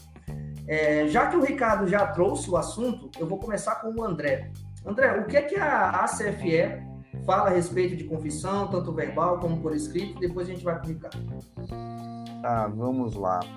Primeiro ponto, um dos pontos que eles batem muito forte é que, bem, você já passou por aquela análise de credibilidade, você acredita que ele realmente tenha feito, você tem controle do tempo, você tem suspeito suficiente para seguir para lá, você vai fazer uma acusação direta para ele, tá bom? Então esse é um ponto é, é, é, é, bastante importante. Você não pode falar, eu acho, o que, que mais você pode me trazer disso? Você realmente transita. Olha, fulano, eu já estou investigando isso, apurando isso aqui há muito tempo. Eu olhei os seus e-mails, igual o Ricardo trouxe lá no começo. Eu olhei isso daqui. Eu sei o que aconteceu. É, eu sei o que você fez. Você saiu 5 mil reais aqui, você aprovou numa nota fiscal que não tem é, é, é, é comprovação de serviço. Por quê? Você já vai direto. Então, em primeiro lugar, eles falam para você ser muito claro Segundo ponto que eles falam, muito importante, é ajudar na racionalização, como a gente trouxe antes, então não vou abordar muito esse ponto. Então, tenta suavizar, deixa a parte de moralidade, eu sei que você fez isso por algum outro motivo, você faz sobre aquela linha que a gente tinha entrado. Próximo ponto, ele vai negar. E a CFP é bem clara nesse ponto. Não deixe ele ficar nessa hora, você corta o entrevistado não deixa ele ficar, não deixa ele terminar a palavra eu não, já corta no meio. Porque na hora que ele formalizar uma frase inteira, eu não fiz isso, da, deste ponto em diante que ele fala eu não fiz isso, é muito difícil você reverter o quadro. Ele vai ficar repetindo aquilo igual um mantra. Então a CFI fala, vai ser muito claro. Ele começou a negar, corta, começou a negar, corta de novo, vai reforçando. Então você vai ter que falar bastante ali para você conseguir convencer o seu entrevistado que ele tem que cooperar um pouquinho, tá bom? É, e fora isso, tem um ponto que agora pode ser um ponto, um ponto controverso, mas a CFI fala sobre mostrar evidências, tá? E eu gosto de mostrar evidências, eu não vejo problema nenhum nisso. O que a CFI fala é o seguinte: você já montou a sua entrevista lá atrás, você sabe quais são suas principais evidências. Liste suas principais evidências com ordem da mais importante para menos importante. Se tiver que mostrar alguma evidência para o seu entrevistado, mostra menos importante. Fala, olha, eu tenho muitas evidências, mas é só para você entender do que eu estou falando. Explica esse e-mail aqui para o fornecedor. Explica isso daqui, explica aquilo. Você pode ir mostrando as evidências, só que assim, tem que ver o quanto ele coopera. Por quê? Eu vou falar de um caso muito simples aqui, né? Eu sempre. Eu, eu quando eu dava os cursos lá de investigação, eu falava que é o exemplo do, do, do, do namorado ou namorada que, que saiu, de, saiu à noite, né? Se ele saiu à noite e você não sabia, você pergunta o que você fez ontem? Ah, eu dormi. Aí você pergunta, aí você descobre que ele estava na rua. Tá, não sei que você estava na rua. Ah, então, preciso te explicar uma coisa. Você estava na rua por conta disso. Aí você pergunta, não, mas você fez alguma coisa? Não, não fiz nada. Só que você sabe que ele fez alguma coisa. Aí você pergunta, ah, mas tal pessoa te viu saindo com outra pessoa. Cada vez que você traz uma evidência, entra uma justificativa nova. Então ele vai colhendo informações suas para justificar aquilo. Isso já aconteceu comigo em entrevista de passar um negócio. Ah, lembrei, justifica. Mostra a próxima. Ah, lembrei. Então ele não estava cooperando. O investigado não estava cooperando comigo. Ele estava só me usando para obter informação para se defender. Então a ideia dessa aqui é mostre uma evidência ou outra para você ver se você desmobiliza o entrevistado.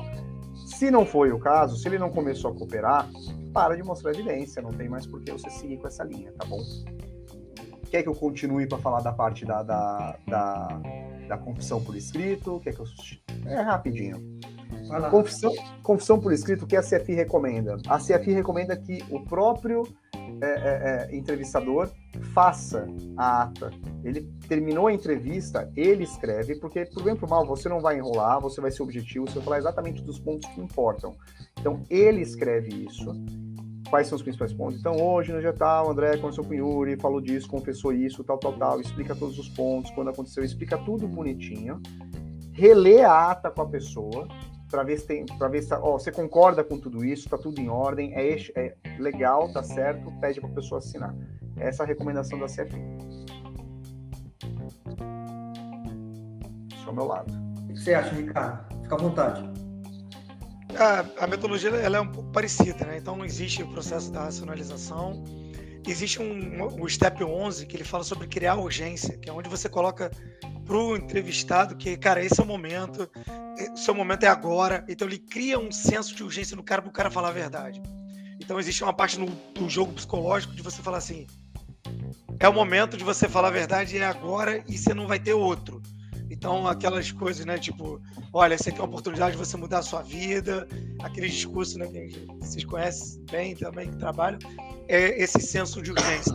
Então, ele é um dos steps que passa pela metodologia IA. Diferente do CFE, aqui existe inclusive um step, que é o step 12, que chama de proteger as evidências. Então, assim, na metodologia do IA, a evidência tem que ser protegida ao máximo.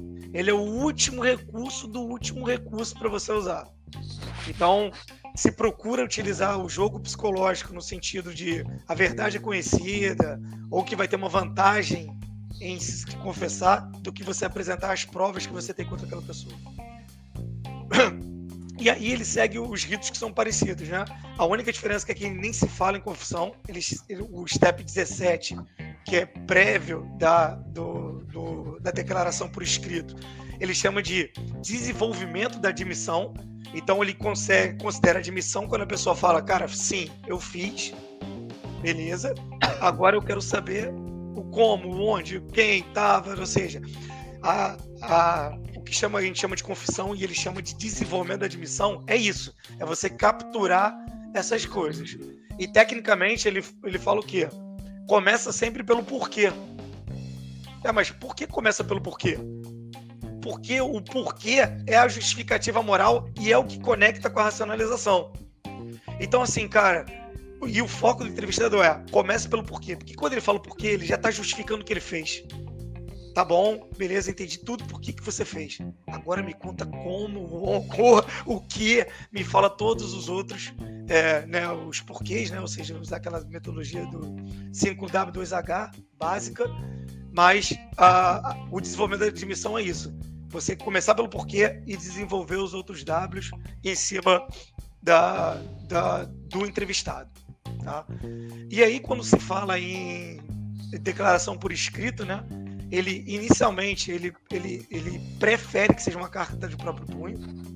E aí eu, na minha opinião pessoal, eu prefiro que seja. Ah, mas Ricardo, tem várias pessoas que perguntam que não sabem o que fazer. Verdade. Primeira coisa, nunca dita. Ou seja, você tem que desenvolver com a pessoa. Fala, olha, cara, coloca tudo que a gente conversou.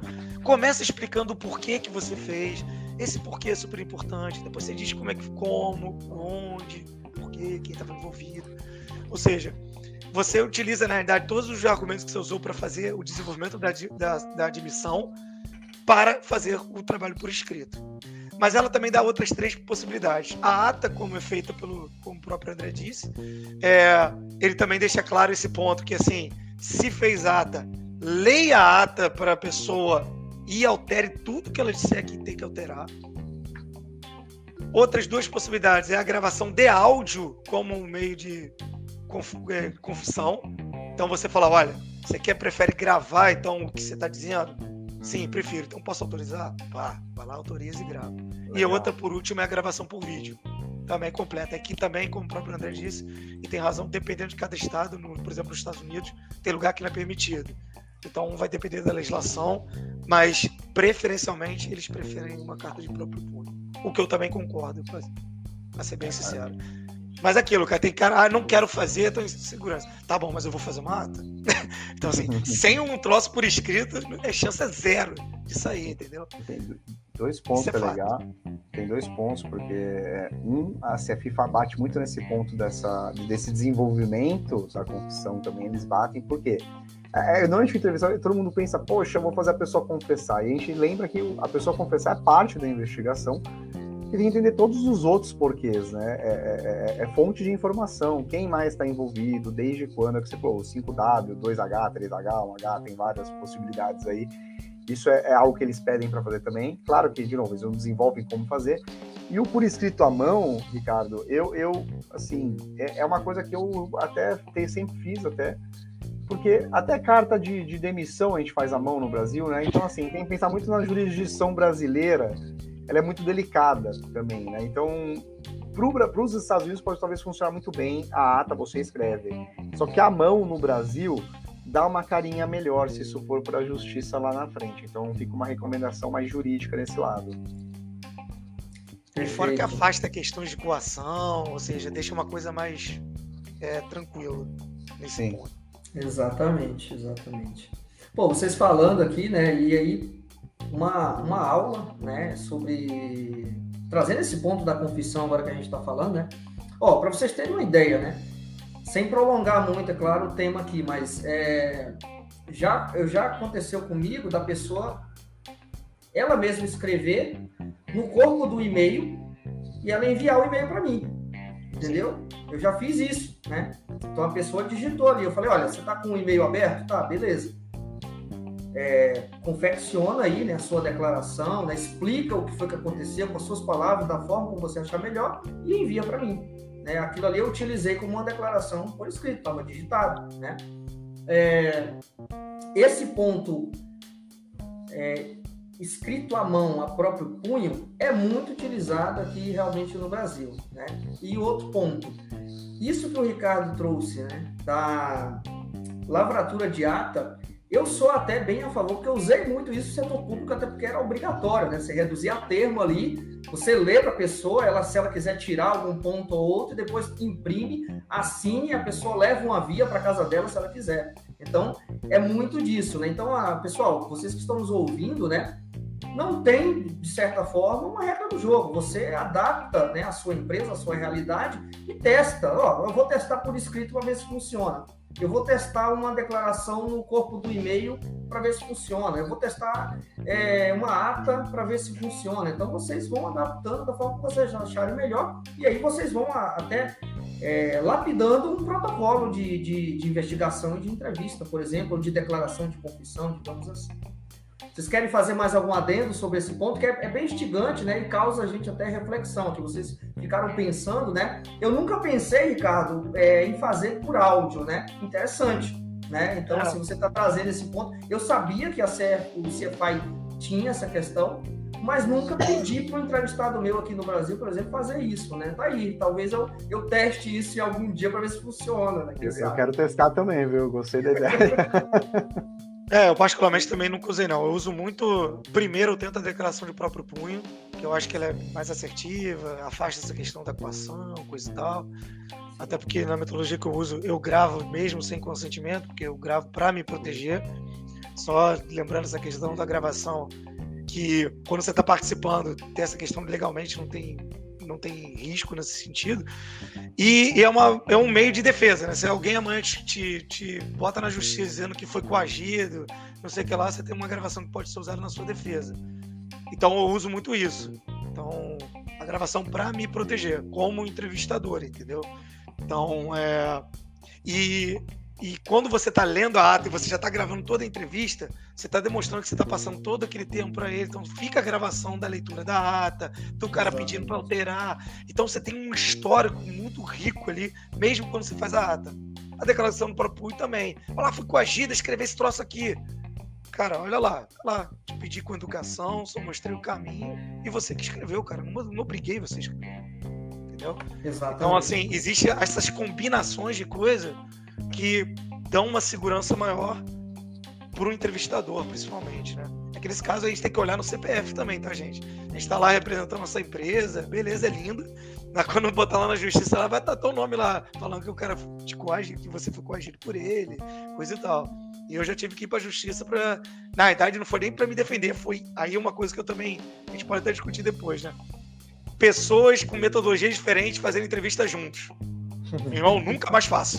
Eu fiz uma vez só num trabalho e eu nunca mais, mas eu nunca mais faço mesmo.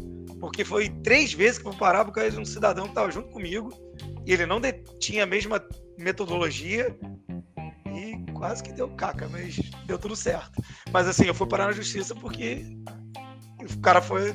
Ele foi um pouco mais duro? Foi. Não teve coação, óbvio que não. Mas, cara, foi um negócio no borderline assim, bem borderline.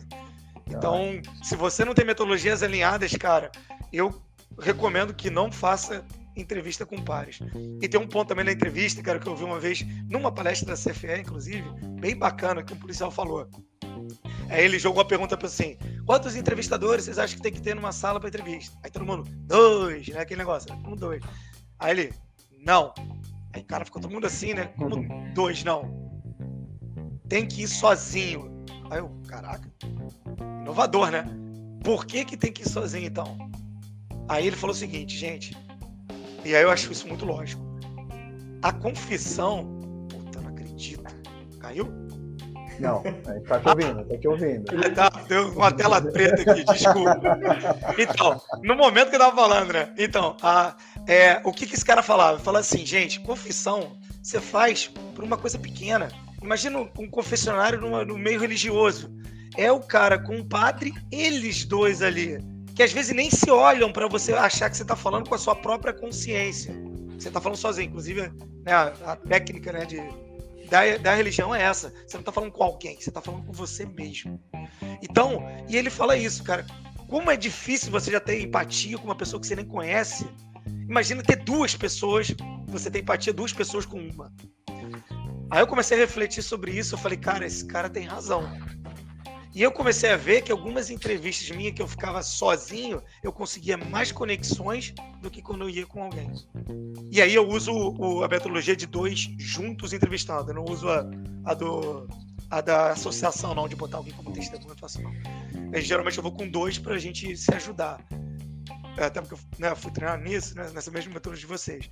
Então, é, eu sempre usei assim. Mas eu comecei sozinho, eu falei, cara, tem coisa diferente mesmo. Eu consigo conexões de melhor quando eu tô sozinho. E não é culpa da outra pessoa que tá, não. É o fato de ter dois, um ambiente de dois contra um, sabe? Aquele coisa meio desfavorável.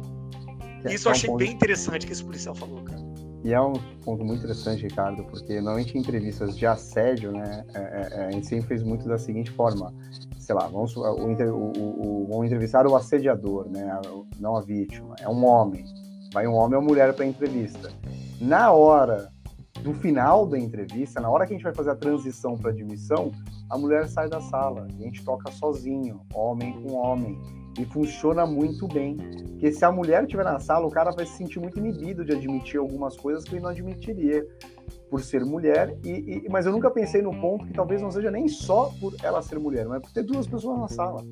Não tinha como levar isso em consideração eu comecei a testar isso, cara, e eu vi, um, eu vi uma certa diferença. E aí eu tenho algumas entrevistas mais, assim, diferentes que sozinho às vezes até vale a pena.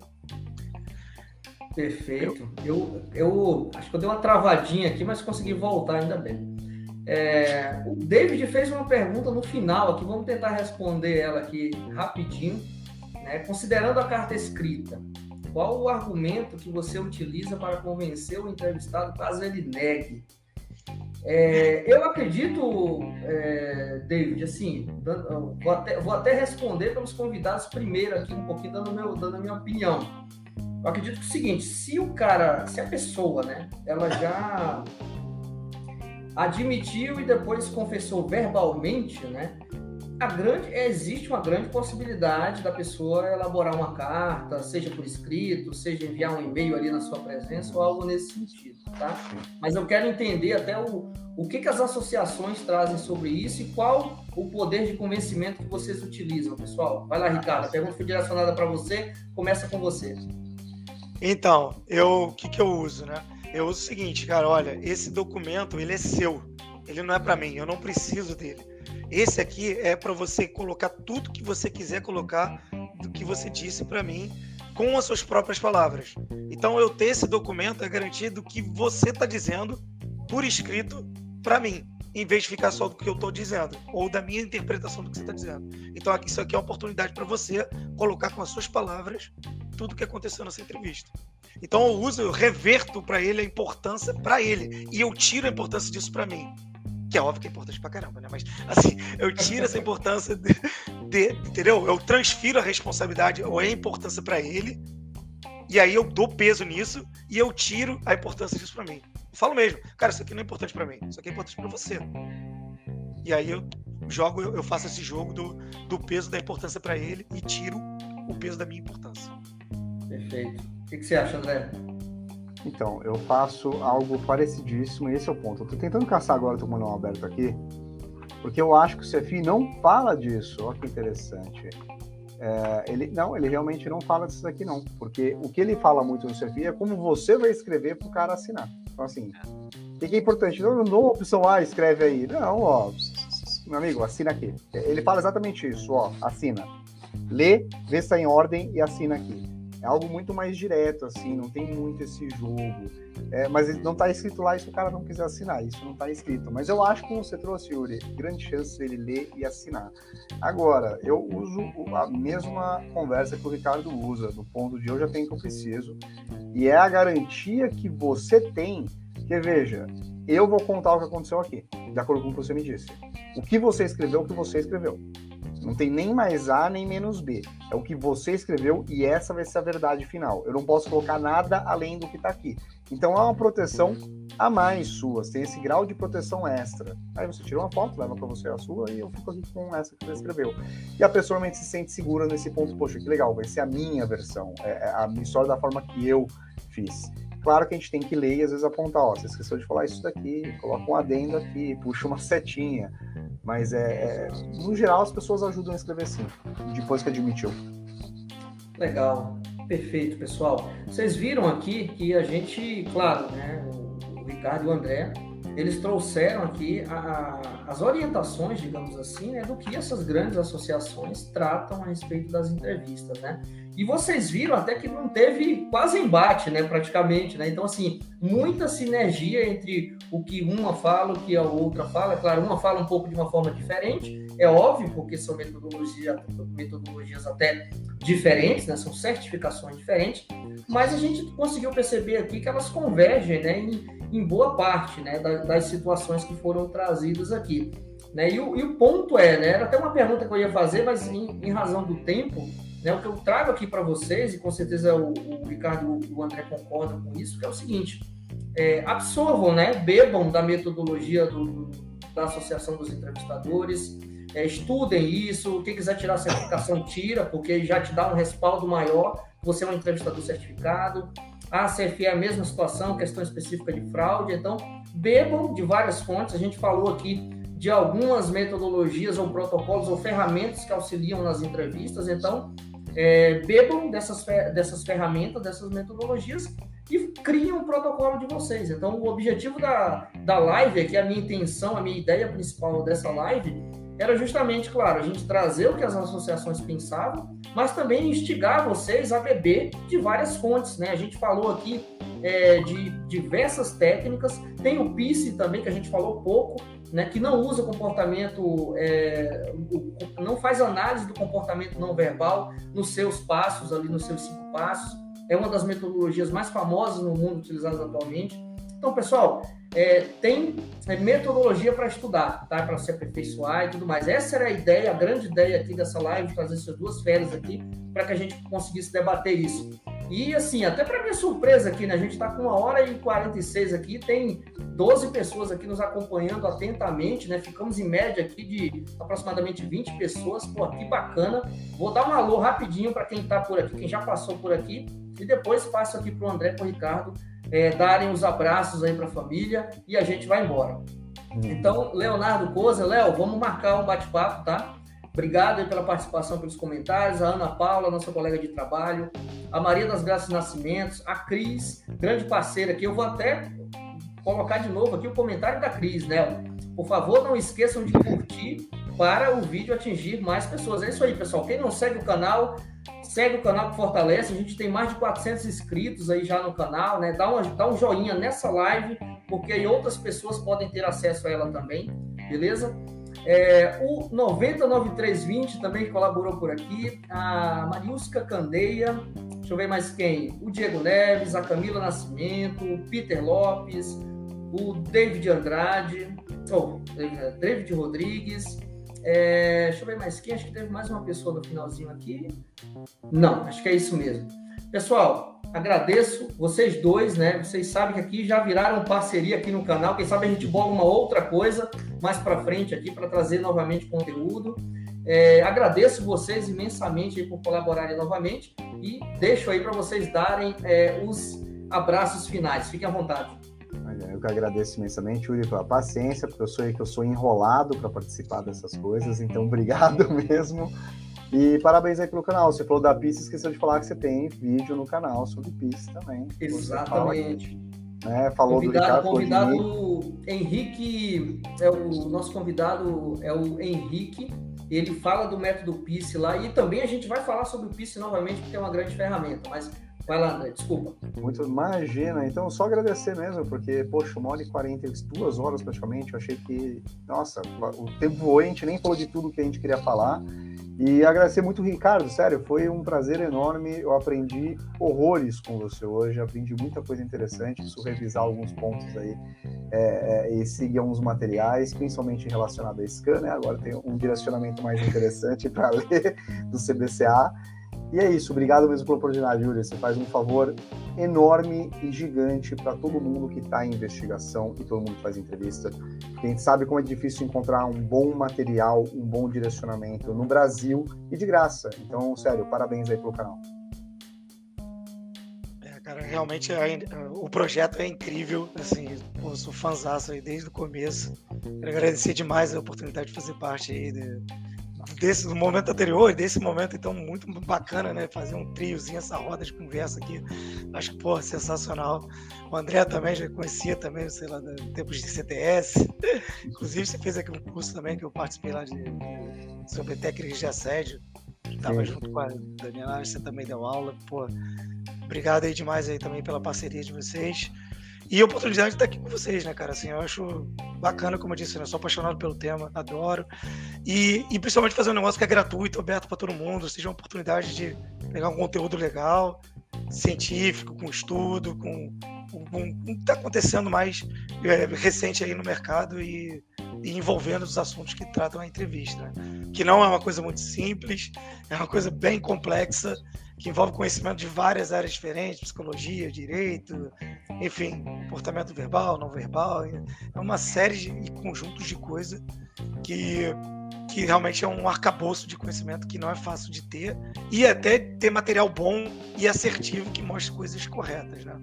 Então, assim, eu acho que está fazendo um, um ganho demais para quem trabalha nessa área de compliance e na parte de investigações, assim, como um todo. É um trabalho muito maneiro. E obrigado por me deixar fazer parte também.